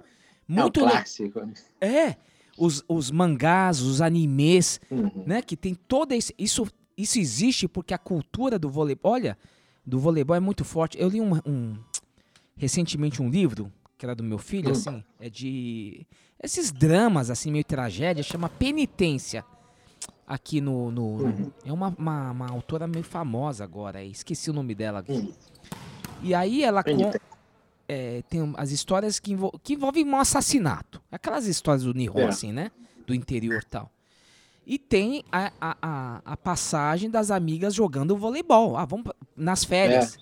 Eles vão pra escola jogar voleibol. Então Tem um episódio lá É. envolvendo. é uma passagem, né? Então, assim, isso mostra, eu achei muito legal que mostra o cotidiano mesmo, assim, do jovem, das crianças, né? E tendo o vôlei na vida, do, no seu dia a dia mesmo. É uma coisa comum. É, na verdade, assim, voleibol, né? Não tem como você falar do vôlei, né? Da história do voleibol sem, sem passar pelo Japão. Olha. O Japão se, obviamente, né? O, o vôlei é um esporte que, enfim, é de, foi criado nos Estados Unidos, né? Aquela coisa dos YMCA's e tudo mais. Hum, mas é, ele passou por um o, esporte né passou por um processo de modernização de técnicas né principalmente os movimentos é, relacionados à defesa hum. à recepção de saque né é, por causa da escola japonesa né? Ah, é? isso e o- muitos, muitas seleções, inclusive né, a seleção é, brasileira ali, década de 60, década de 70 principalmente, né, é, esteve no Japão para aprender um pouco né, da, desse estilo, né, das novas técnicas né, que o Japão estava trazendo para o voleibol. Nossa. Eh, japoneses foram para o Brasil para né, da mesma maneira como né, teve uma época né, que no Brasil né, intercâmbio esportivo né, Brasil e Japão ele era muito muito muito forte né? obviamente né talvez Hum. o, carro-chefe disso tenha sido obviamente o judô né Hum, é verdade. por motivos né E, né mas judô tênis de mesa né É. e a gente pode colocar aí o, o voleibol também, né? Nossa. Beisebol também, apesar do beisebol, né? Não tem aquela tradição de, de esporte olímpico, né? É. Mas é o Japão ali, né, né, meados da década de 60, né?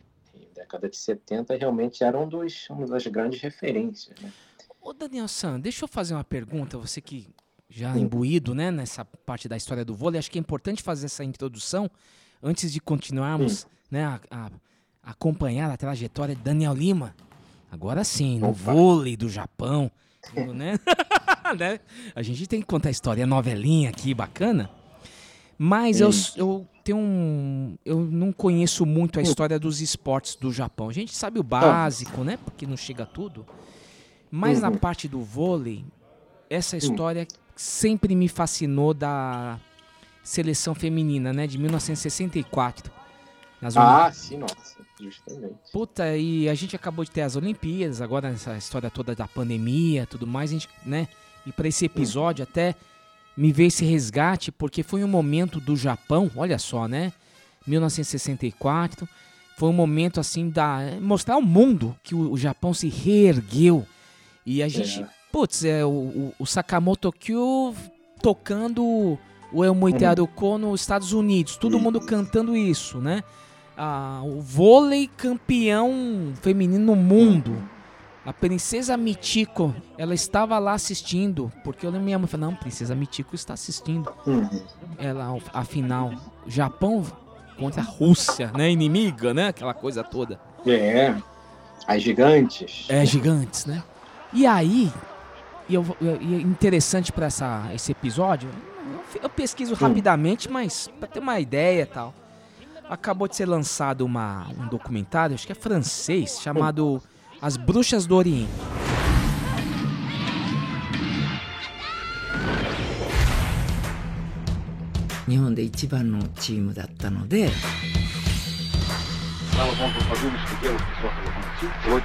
Puta, eu tô doido para assistir esse documentário que fala justamente dessa equipe, né?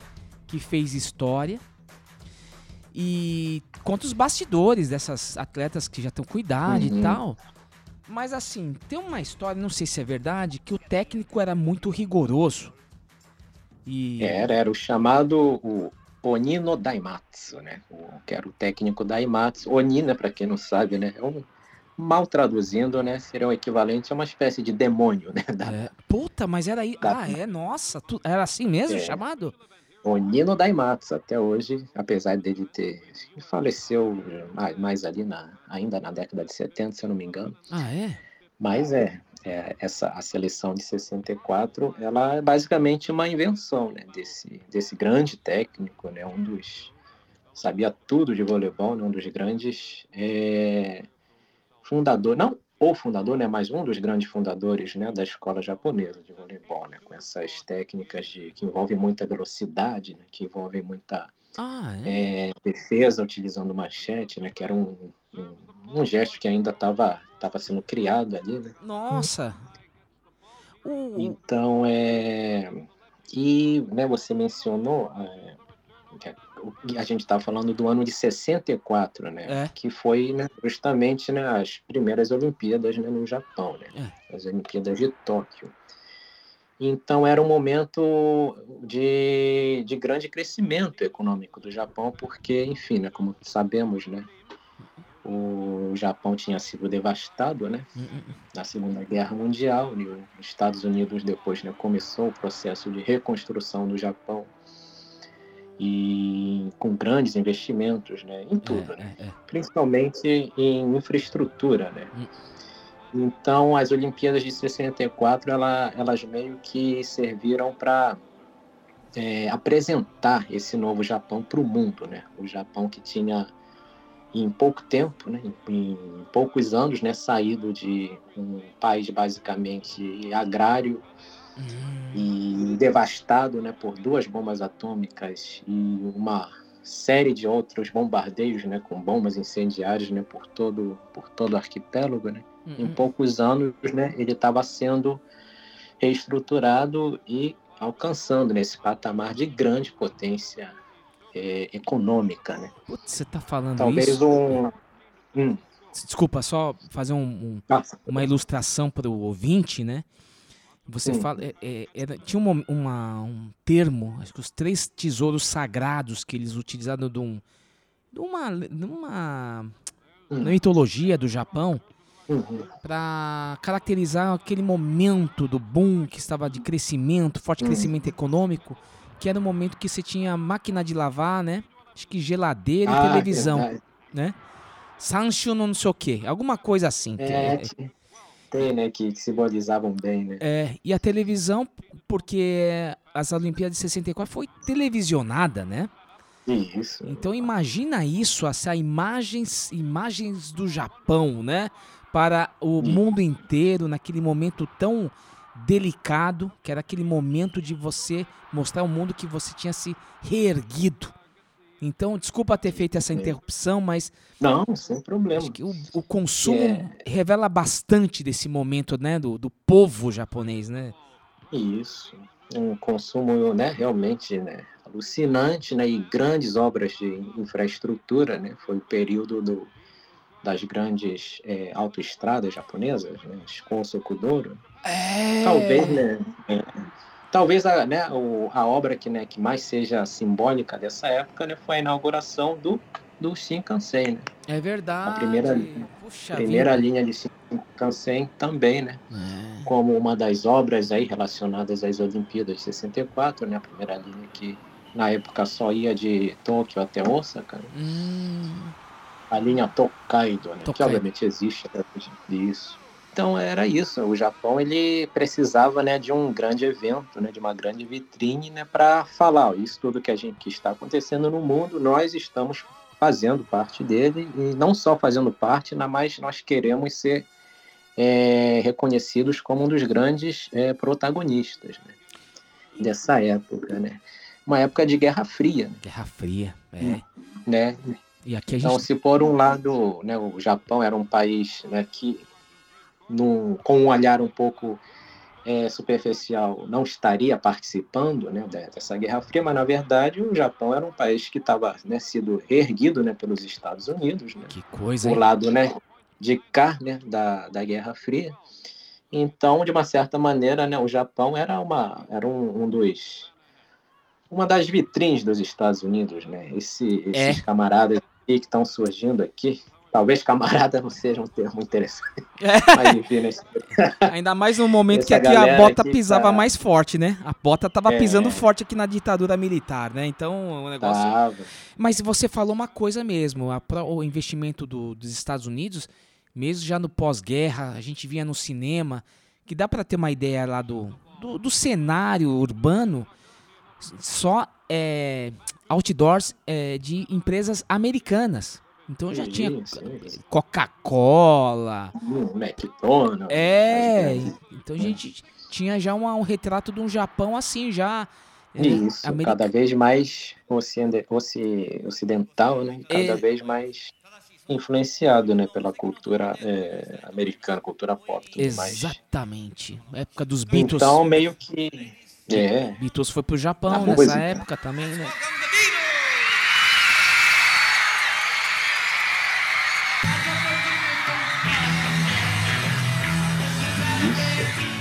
Das grandes, né, grandes episódios, né, da, da trajetória dos Beatles, né? Foi esse show Esse Tóquio. treinador da Onino Daimatsu, esse cara. Isso. Esse cara que ele passou na guerra também, acho que ele tinha ido pra guerra e tal, e ele. Me corrija se eu estiver errado, que a gente a gente Hum. sabe por cima. Mas ele tinha um, um treinamento espartano É. assim, elas trabalhavam, não sei se algumas trabalhavam até em fábrica das jogadoras, alguma coisa assim. Então elas tinham que, além de trabalhar, elas tinham que treinar assim, mas era um, um- uma jornada de treinamento assim exaustiva, uma coisa assim que e não, não se permitia o cansaço, a desistência. Parece que o negócio foi pesado lá. É, e, e é isso mesmo, é o até hoje, né, o, basicamente os, os esportes no, no Japão, né, o, o celeiro, né, de atletas, né, ainda são as escolas, né. Ah, As escolas têm os bukatsu, né, ou seja, são os, os clubes, né, as, os times das escolas, né, por assim dizer, né, certo. né, diferente, por exemplo, do Brasil, né, que talvez os principais celeiros, né, sejam se- mesmo os clubes, né, os clubes particulares, né, em São Paulo você tem aí, né, sei lá, o Pinheiros, o- Hum, às vezes os, os clubes é, ligados às, às associações, é, não sei, israelenses, por assim, Hum. por aí vai. Mas o Japão ainda tem uma, né, uma política esportiva, né, para a educação muito forte. né. Então, e naquela época, né, no pós-guerra, né, as escolas ainda, né, tinham uma educação muito militarizada. né. Ah, Então, isso, o, o que você tem, o que você tinha, né, de, de prática é, esportiva, né, na- nas escolas era basicamente um modelo realmente quase militar, né, um modelo com uma disciplina, né, muito muito rígida, né, e com uma relação hierárquica também muito rígida, né. Então, o aluno mais novo, ele realmente tinha que prestar né, um respeito né, e falar com o japonês rebuscado com seus colegas mais velhos, né? hum, E o treinador, né, o sensei, sensei é praticamente uma, uma divi- divindade né, na Terra, né? certo, certo. né? Então, o, no caso do, né, desse técnico, né, do Daimatsu, né, ele é um típico representante dessa época, né, ao extremo, né? Ele realmente é, vinha, né, dessa tradição é, militar e trouxe essa, essa rotina né, de, de, de treinamentos né, exaustivos, né, em, em longos períodos, né, que exigiam é, uma, um esforço físico, às vezes, ao extremo. Né?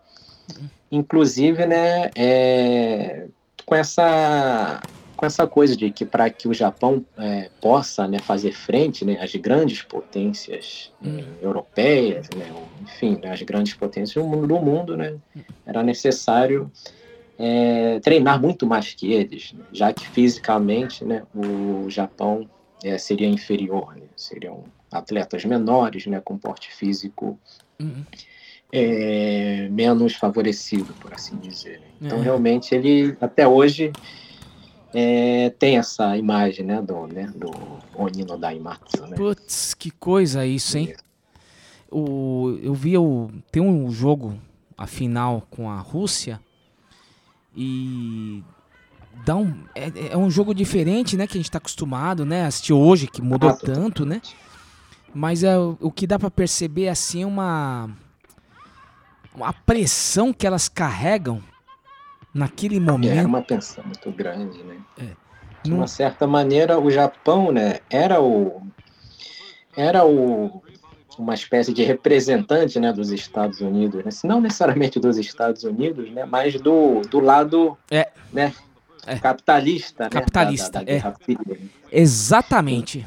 Teve muita coisa então, quer envolvida. dizer, já que a seleção feminina né, americana né, não, não fazia tanta frente né, à, à União Soviética, né, então coube ao Japão né, preencher essa, essa vaga aí. Né? Nós seremos, então, os representantes aqui do, né, do, da parte, apesar de ser um país né, oriental, né, mas da parte ocidental, que vai vencer os comunistas dentro de quadra, né? Que E coisa. antes da própria, é, antes da própria Olimpíada, né, teve uma um campeonato mundial, acho que foi em 62, se não me falha a memória, né? hum.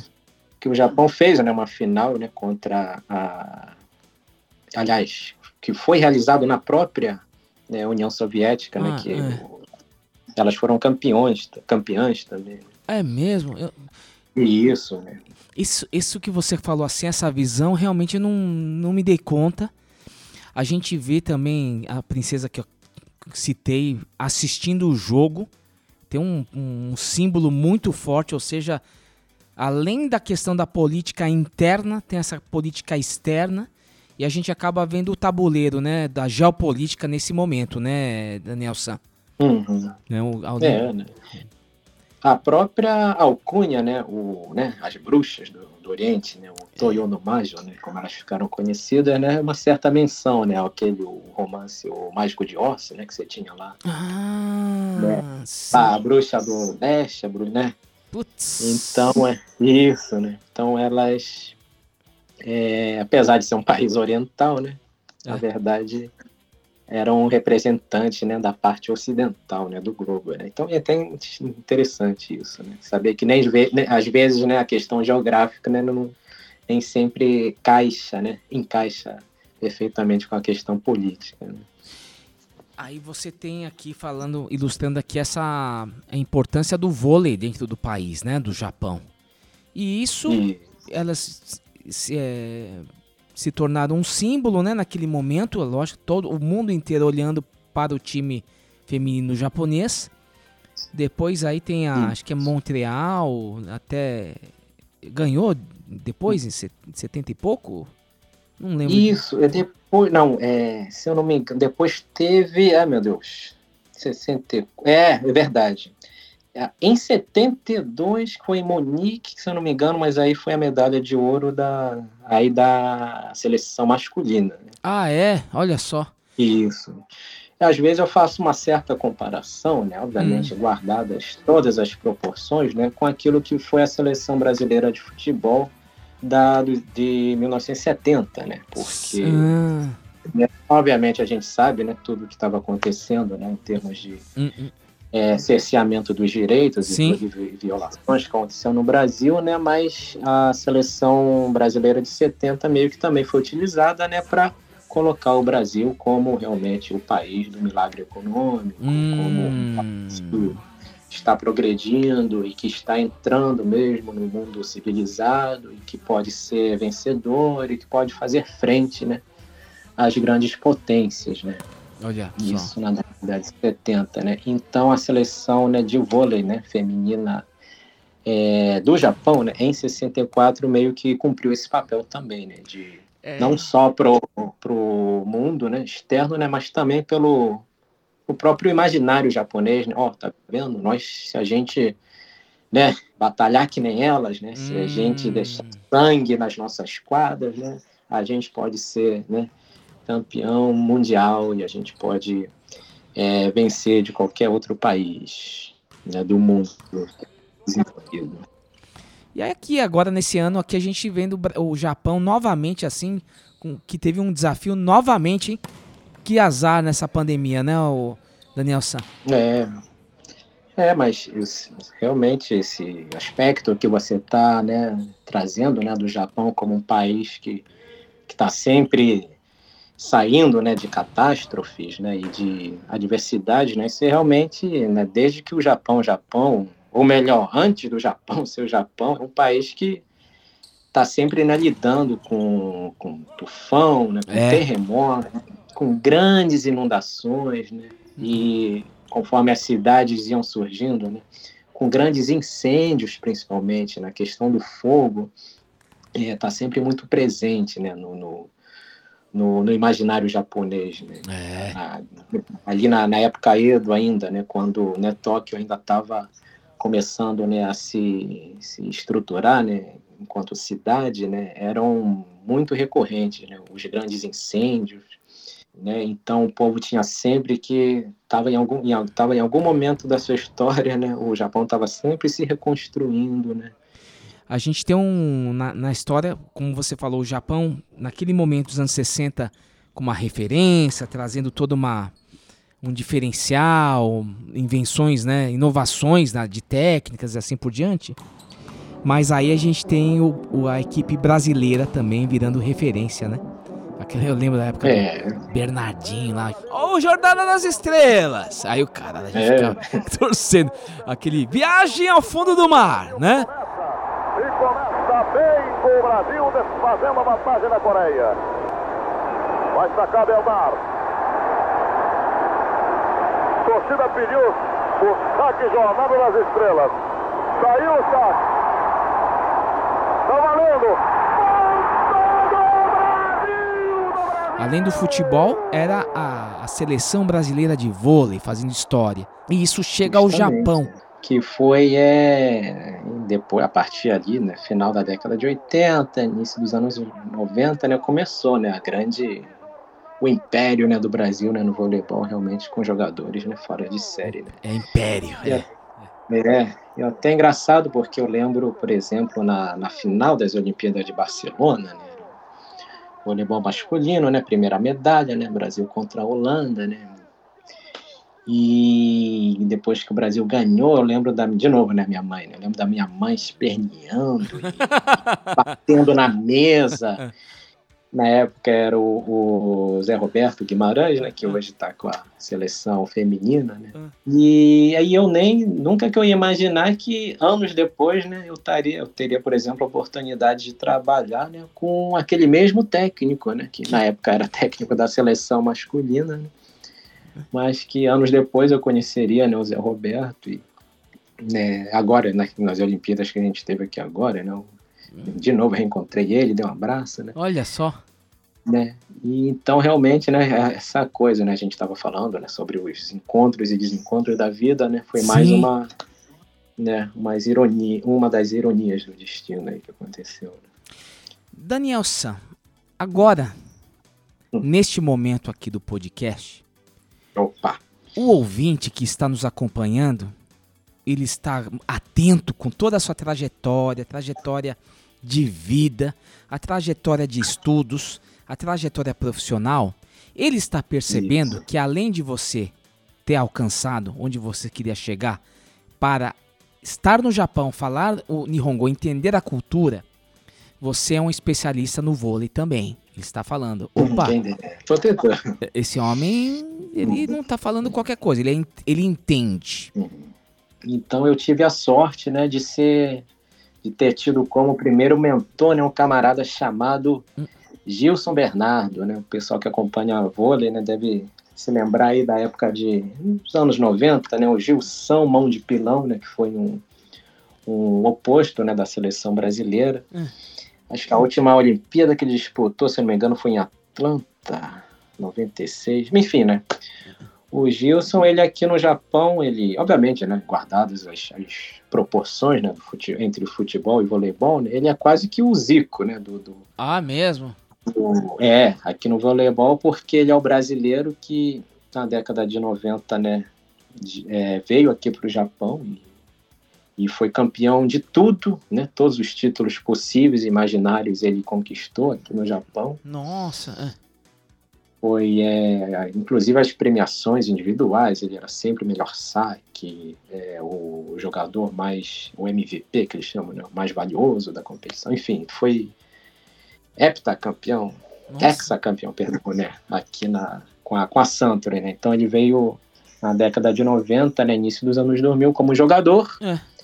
e aí, em 2014, né, ele voltou aqui para o Japão, né? Contrataram ele como técnico, aí precisavam de um intérprete para ele. Aí eu fui esse cara, né? Aí foi com ele que eu comecei a aprender Que coisa. tanto ele, né, e isso, quanto o preparador físico, né? O grande, né? Jaime Lanzini, né? Hum. Hoje também está, continua atuando no voleibol, né? Um grande enciclopédia do voleibol viva, né? Então esses dois realmente foram né, meus grandes é, senseis, né, por assim dizer. Que coisa Eu isso, fui hein? dando, né, que eu dei muito trabalho para eles, meu Deus do céu. E eles, né, mas realmente foram muito solícitos e gentis comigo. Aí você tem essa oportunidade do vôlei, o esporte que você já gostava. Mas qual- quais eram as, as dificuldades de traduzir nesse, nesses primeiros momentos? Eram termos Isso, técnicos? O que, que você pode dizer? É, eu diria, né, dois, dois aspectos, né? Primeiro, né, esse que você mencionou, né, a questão da tecnicidade, né? Você tinha realmente um jargão que, mesmo em português, né, se você ouvir e você não conhecer voleibol, você não, você não vai saber né, o que o cara tá querendo dizer, né? Se o, o técnico chega e fala, ah, sei lá, queima na primeira bola. Ah, entendi. O que, que queimar na primeira bola? É, eu lembro uma vez um, episódio né, que ficou gravado quando o técnico chegou e falou: vamos trocar essa rede para ver se é, a gente fica com o treino mais dinâmico. Eu, vamos trocar essa rede, para mim era se você pegar a, a rede que tá ali, né? É. Sei lá, desamarra do mastro e põe uma outra rede. Mas aquilo, obviamente, não estava fazendo sentido para mim. Aí depois eu entendi que quando alguns técnicos falam rede, ele quer dizer a rotação, né? Ou seja, né? O jogador tal está nessa posição aqui, na posição X, então ele vai utilizar uma outra formação, né? Sei lá, se o levantador estava na frente, ele vai trazer o levantador para a rotação que ele fica atrás e vai deixar os jogadores de ataque, os jogadores grandes na frente. Né? Hum. Então aí eu primeiro eu acabei traduzindo literalmente, ele tá falando para trocar a rede. Nossa. Os japoneses olharam mas para que trocar a rede? Aí, enfim, né? Aí até a coisa se, se, se organizar, né? Levou um tempinho, né? Então tinha essa questão técnica e a questão do tempo, né? Porque já num jogo de, de voleibol propriamente dito, né? A galera deve lembrar, né? Um, um tempo técnico que o, o treinador pede, né? Para passar instruções, ele tem 30 segundos, né? Pra, Certo, certo, certo. É. né? Para passar as instruções, né? Para um jogo que tá pegando fogo, né? Putz, é. Então, se ele tem 30 segundos, um técnico né, estrangeiro ele vai ter 15 segundos, Exatamente. porque né, vai ter que traduzir, né? E não tem como fazer uma tradução simultânea, Simultânea, né? porque é. você né, não- meio que não tem como, porque você não não tá numa cabinezinha, né, com seu headphonezinho, né? Então, o cara começa a gritar, né? Você tem o barulho, né, da torcida e tudo mais, e ele não, ele não pode simplesmente falar, ah, pô, né? Ele vai É, estar exatamente, gritando. é, é, é, tá o calor do momento. né? gritando, né? E se eu falo junto com ele, traduzindo simultaneamente, eu vou ter que gritar também. No que eu grito, Aí eu não consigo mais ouvir o que ele tá falando. Que peculiaridade desse. tô- É, não é, não é simples, não. É, Não é simples. Isso. Porque eu não tô recebendo o áudio no meu headphonezinho, né? Porque É. quando a gente, né, não sei se o pessoal já deve ter visto, né? Como é que é uma tradução simultânea. É. Você tá na cabinezinha, né? Você recebe o áudio pelo headphone, aí quando você fala, a sua voz não atrapalha você ouvir é. aquilo que está chegando, né? Diferente de uma quadra de voleibol, né? Que tem o barulho da torcida. Então, realmente, você tem que ir ouvindo o que o cara tá falando e, e já organizar na sua cabeça, né? É, como que você vai é, transferir aquilo para sua língua de destino e ao mesmo tempo você não, não tem como, você não pode falar tudo, né? Porque se falar tudo, né, não vai dar tempo, o juiz vai apitar, é capaz do até do teu time né, ganhar um cartão amarelo por não ter voltado à quadra.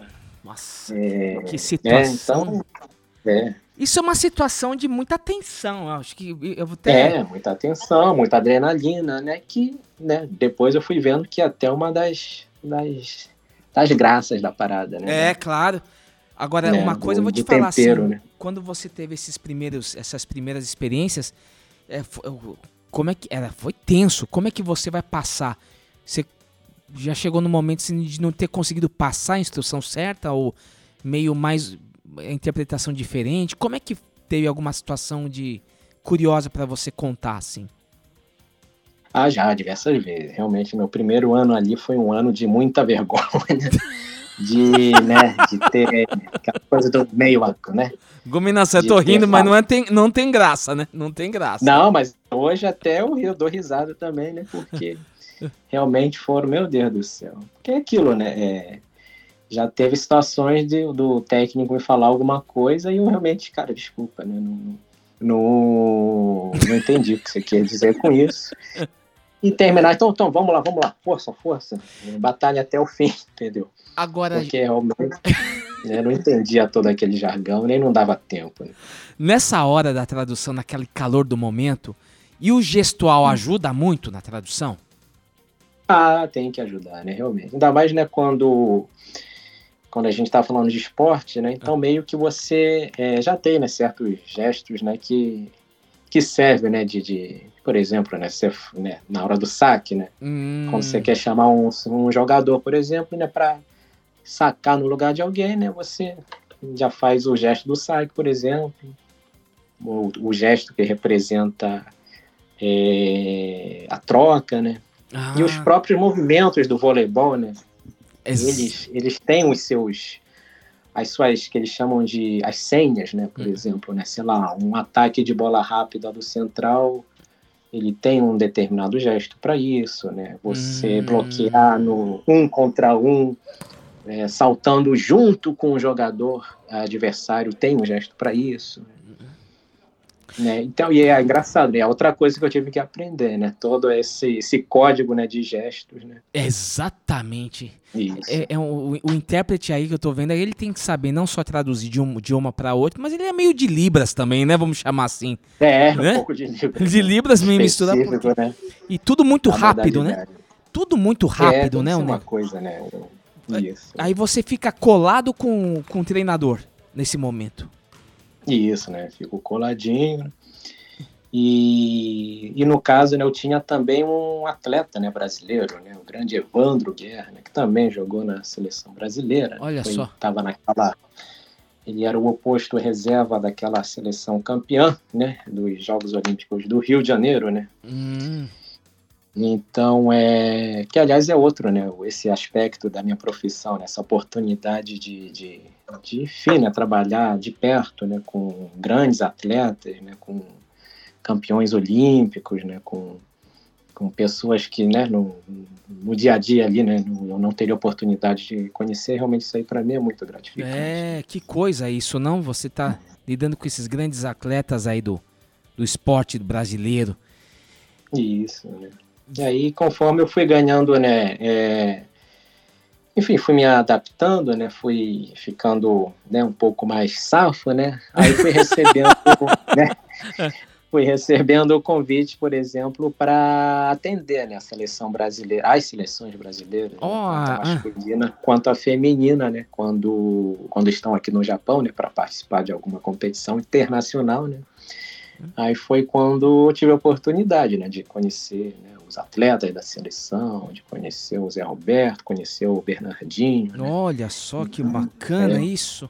Então, né, é uma coisa que realmente eu nunca imaginaria, né, que aconteceria na minha vida, né. E o intérprete não traduz, ele faz a comunicação, ele faz a conexão acontecer. É. Isso você, quando tem essa evolução do time, é, uma vitória, né? Eventualmente acontece isso com bom treinamento e tudo mais. Você sente essa satisfação de estar tá fazendo parte dessa, desse resultado, assim? Como é que você é, qualifica, explica seu papel na, na história? Pois é, né? É, eu procuro, né, é, me sentir também, né, um pouco, né, realizada, né, um pouco recompensado, né, porque realmente, enfim, a gente está falando de esporte, né, então, mesmo nas modalidades que são individuais, né, é, nunca é vitória, né, só de quem está ali, né, hum. dentro da quadra, né, ou dentro do campo, né, realmente, ainda mais quando a gente está falando de esporte de alto rendimento, né, é. então, meu Deus, né, é uma estrutura, né, muito forte, né, até o juiz apitar ali, aqueles, aquela, né, aqueles 45 mais 45 minutos que a gente vê na televisão, até aquilo ali é, acontecer, é. gente, é muita gente envolvida, é muito trabalho, né? Obviamente, tanto das equipes que se prepararam, que fizeram um calendário de treinamentos é. é, é. visando especificamente aquela competição, quanto toda a estrutura de, de imprensa, do, do pessoal da manutenção dos, dos equipamentos. Eu né, tomo a liberdade de, de acreditar que, enfim, o, o trabalho do, impre, do intérprete também, né, é uma das engrenagens aí dessa, dessa máquina toda. Né? Você, como é que você caracteriza hum. o vôlei no Japão? Quais são as características hum. da o caso aí da equipe masculina, vamos, né, eu vou fazer esse recorte porque é com quem você lida. Tem algum hoje que você pode falar o ataque, a defesa, a resiliência? O que, que seria aí a, a característica hoje? Tecnicamente falando, me vem à cabeça duas palavras, né? Que é a velocidade e a defesa. Né? Hum. Realmente são jogadores eles até em termos de sendo né, sem ser muito técnico, né, mas eles é, é, utilizam muito né, exercícios aeróbicos. Né? Então, apesar de ser um jogo é, hum, dentro de quadro, sim, né, sim. que você não precisa correr, mas eles né, fazem, repetem muitos exercícios físicos que envolvem né, uma corrida, né, uma bicicleta, né, tiros curtos, né. Certo, a questão certo. cardiovascular ela é muito é, priorizada aqui no Japão, né? Essa coisa de qualquer, sei lá, acho que qualquer esporte no Japão, ah, vou começar a treinar qualquer coisa. Uhum. O professor vai te mandar correr, então corre aí, corre, sim, né? Primeira sim. coisa, né? Vai começar correndo, né? Então, é, isso torna realmente os atletas muito, é, muito velozes e também, né, com uma capacidade né, cardiovascular bastante grande. Né? Eles realmente conseguem, né, é, aguentar, né, grandes é, longas sessões de treinamento. E nesse esporte, o voleibol que você atua hoje, como intérprete, como apoio, como um, um suporte importante desse time da Suntory, Suntory Time. É isso mesmo, Danielson, dentro dessa, desse microcosmo que às vezes a gente está. Eu estou querendo ilustrar que é esse time de vôlei, com todo esse suporte.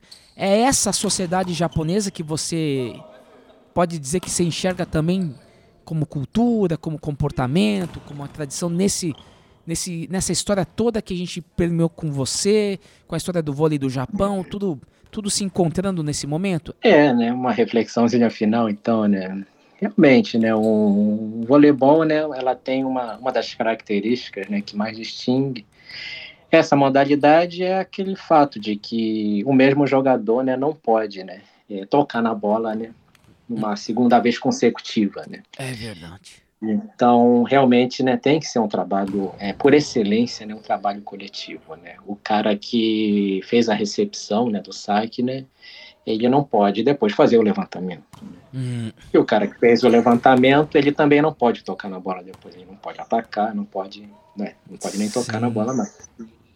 Então, realmente, né, é, você tem que estar sempre pensando no, no depois. Obviamente, né? A primeira coisa, né, a primeira preocupação é executar aquela ação da melhor maneira possível, né? O adversário sacou. O que, que você tem que fazer se você é um passador? Você tem que primeiro é, fazer aquela recep- recepção da melhor maneira possível. Mas por quê? Hum. Porque depois que você fizer a recepção, um cara vai levantar aquela bola. Então, se Hum. então, se a tua recepção ela, ela deixar a bola, sei lá, baixa demais, Hum. ou, ou ali, ou muito longe da rede, né, o levantador ele vai, vai ser prejudicado. Ele não vai conseguir levantar a bola, né? né? Você vai ter que sair correndo que nem um desesperado É, e, e não vai conseguir levantar a bola na altura né, ideal para o terceiro cara, né? Que é o cara que vai executar o ataque, né? É. Então, isso acho que é um pouco do, né, do, do, do símbolo, né, da, da, de uma das bases né, da cultura e da sociedade japonesa, né, aquela, aquela coisa de você sempre né, pensar no outro. Né, É. de tudo que você fizer vai ter, de alguma maneira, é, consequências né, na- na- nas atividades né, né, do, do seu coleguinha. Né. E é aquilo, né, o voleibol, né, no fim das contas, né, ele ele te ensina que você não ganha necessariamente porque você é o cara que ataca mais forte ou porque o seu time tem o melhor sacador, né? Ele te Hum. ensina que para você realmente ser vencedor no longo prazo, né, você tem que ser perseverante no sentido de que é, por mais que você ataque forte e o cara te bloqueie, você tem que ter a tranquilidade, né, Hum. a parcimônia para continuar atacando. Hum. Por mais que o teu time execute o melhor saque Hum. e você, seu time sempre leve, esteja levando muitos pontos de saque, né, muitos aces, né, você Uhum. tem que ter a, a tranquilidade para continuar se esforçando para fazer uma boa recepção, né? Porque os saques eles vão continuar chegando, né? Você vai ter que continuar fazendo a recepção. Então, se você entregar os pontos, né? Aí realmente, né? Nada vai acontecer, né? Que acho que é um pouco, né? Da essa dialoga um pouco, né? Com essa coisa da perseverança do japonês, né? Que é um um país, né? Um povo, né? Que foi castigado, né? Por grandes desastres naturais, né? Por, por guerras e que também, né? Já machucou muita gente, né? Infelizmente, né? Mas é um povo que, da maneira dele, né, tá sempre dando a volta por cima, né, tá sempre dando exemplos aí de, de perseverança, né, e de, e de superação, né, são, são certos valores aí que eu acho interessante, né, a gente aprender com eles, né. Que maravilhoso. Agora, vamos para o Bento Box. Opa, Bento Box.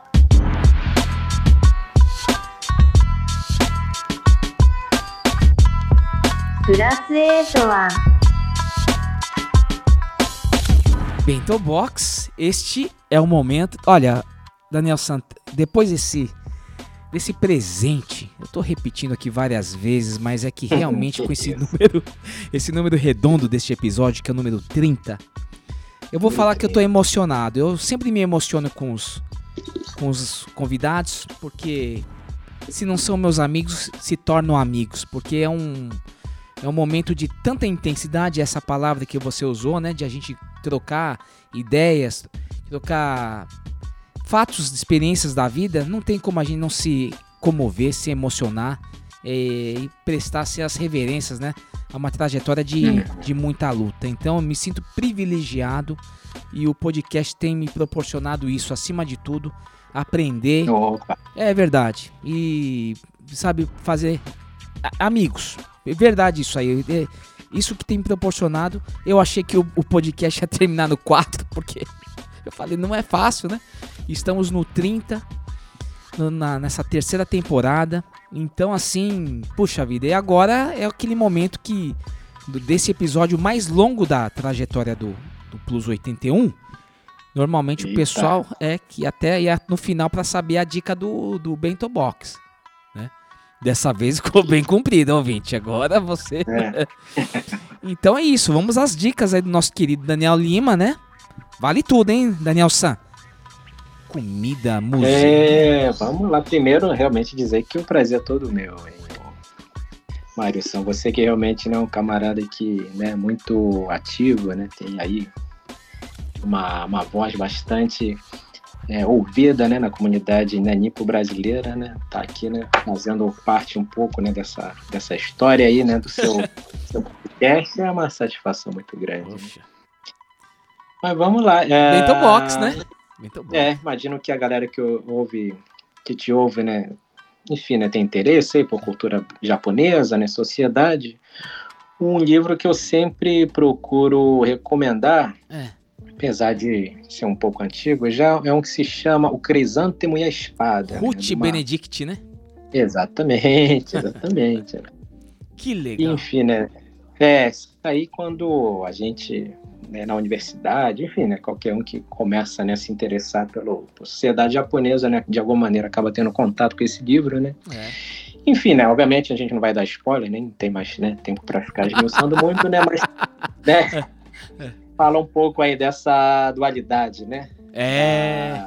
A identidade japonesa, né, de do crisântemo, né, que seria essa a parte japonesa, né, finada, né, que é disciplinada, né, e tem um preza muito pela questão, né, da forma das coisas, né, o método como você tem que é, praticar todas as suas ações, né, isso aí seria a parte do crisântemo, né, e tem a parte da espada, né, talvez um pouco daquela a parte que na nossa no nosso papo, né, ficou é, simbolizado pelo, né, o técnico de voleibol, né, espartano, né, que realmente é uma parte, é um lado mais ríspido, né, um lado que, por exemplo, não tem aquela malemolência, né, que o brasileiro, por exemplo, tem, e que muitas vezes, né, tem um, um lado, né, traiçoeiro também, né, a gente sabe que por exemplo, quando a gente pensa no Japão, né, a primeira coisa que a gente, sei lá, o estereótipo que vem é aquela questão do samurai e tudo mais, né, e os guerreiros, né, que tem um código de honra bastante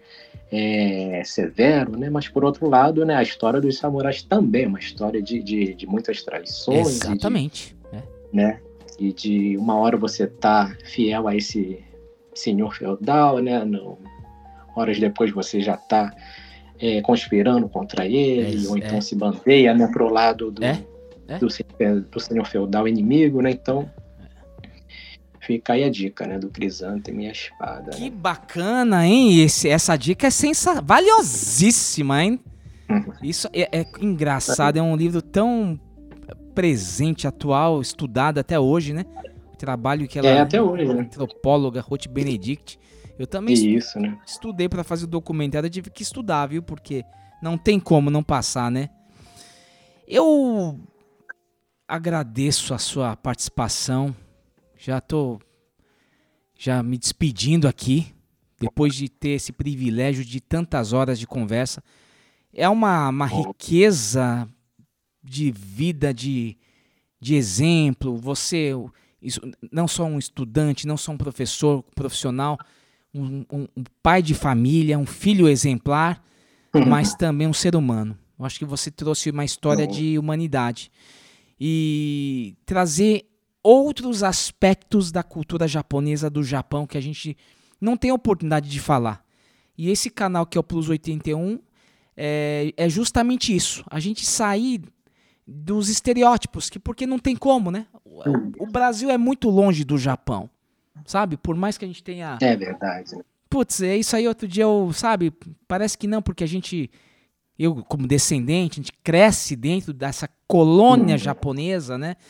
A gente tem essa proximidade porque o Japão está no nosso coração, na, na, na lembrança dos nossos antepassados, nossos pais, avós. Então o Japão é perto por causa disso, né? Eu, eu- É. eu- né? E- ou, ou quando a gente vai para o Japão e vive um tempo e tem toda essa essa proximidade, esse afeto. Então ele parece estar mais próximo. Mas no mapa que não mudou desde 1908 para cá, o Japão continua longe daqui, né? Por mais que as viagens tenham se encurtado e aquela coisa toda.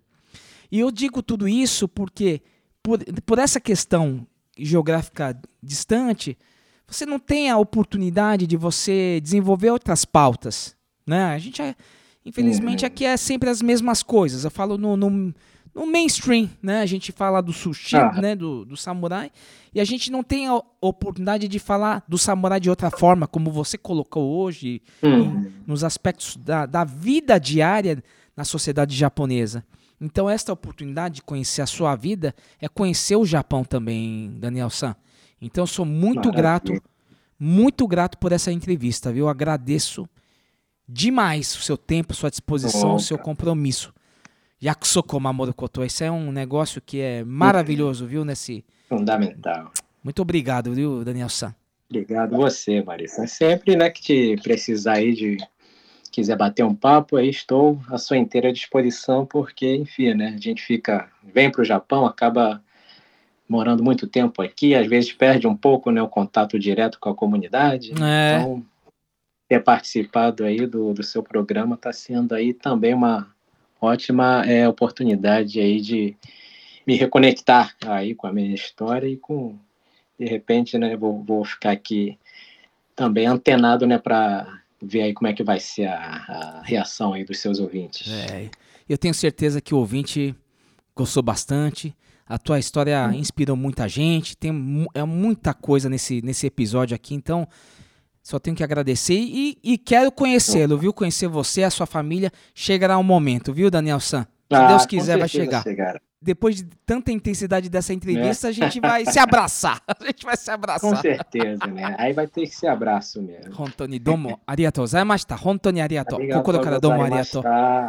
E você ouvinte que nos acompanhou até agora, Puxa vida, Kokoro Karadomo você também que prestigia esse projeto.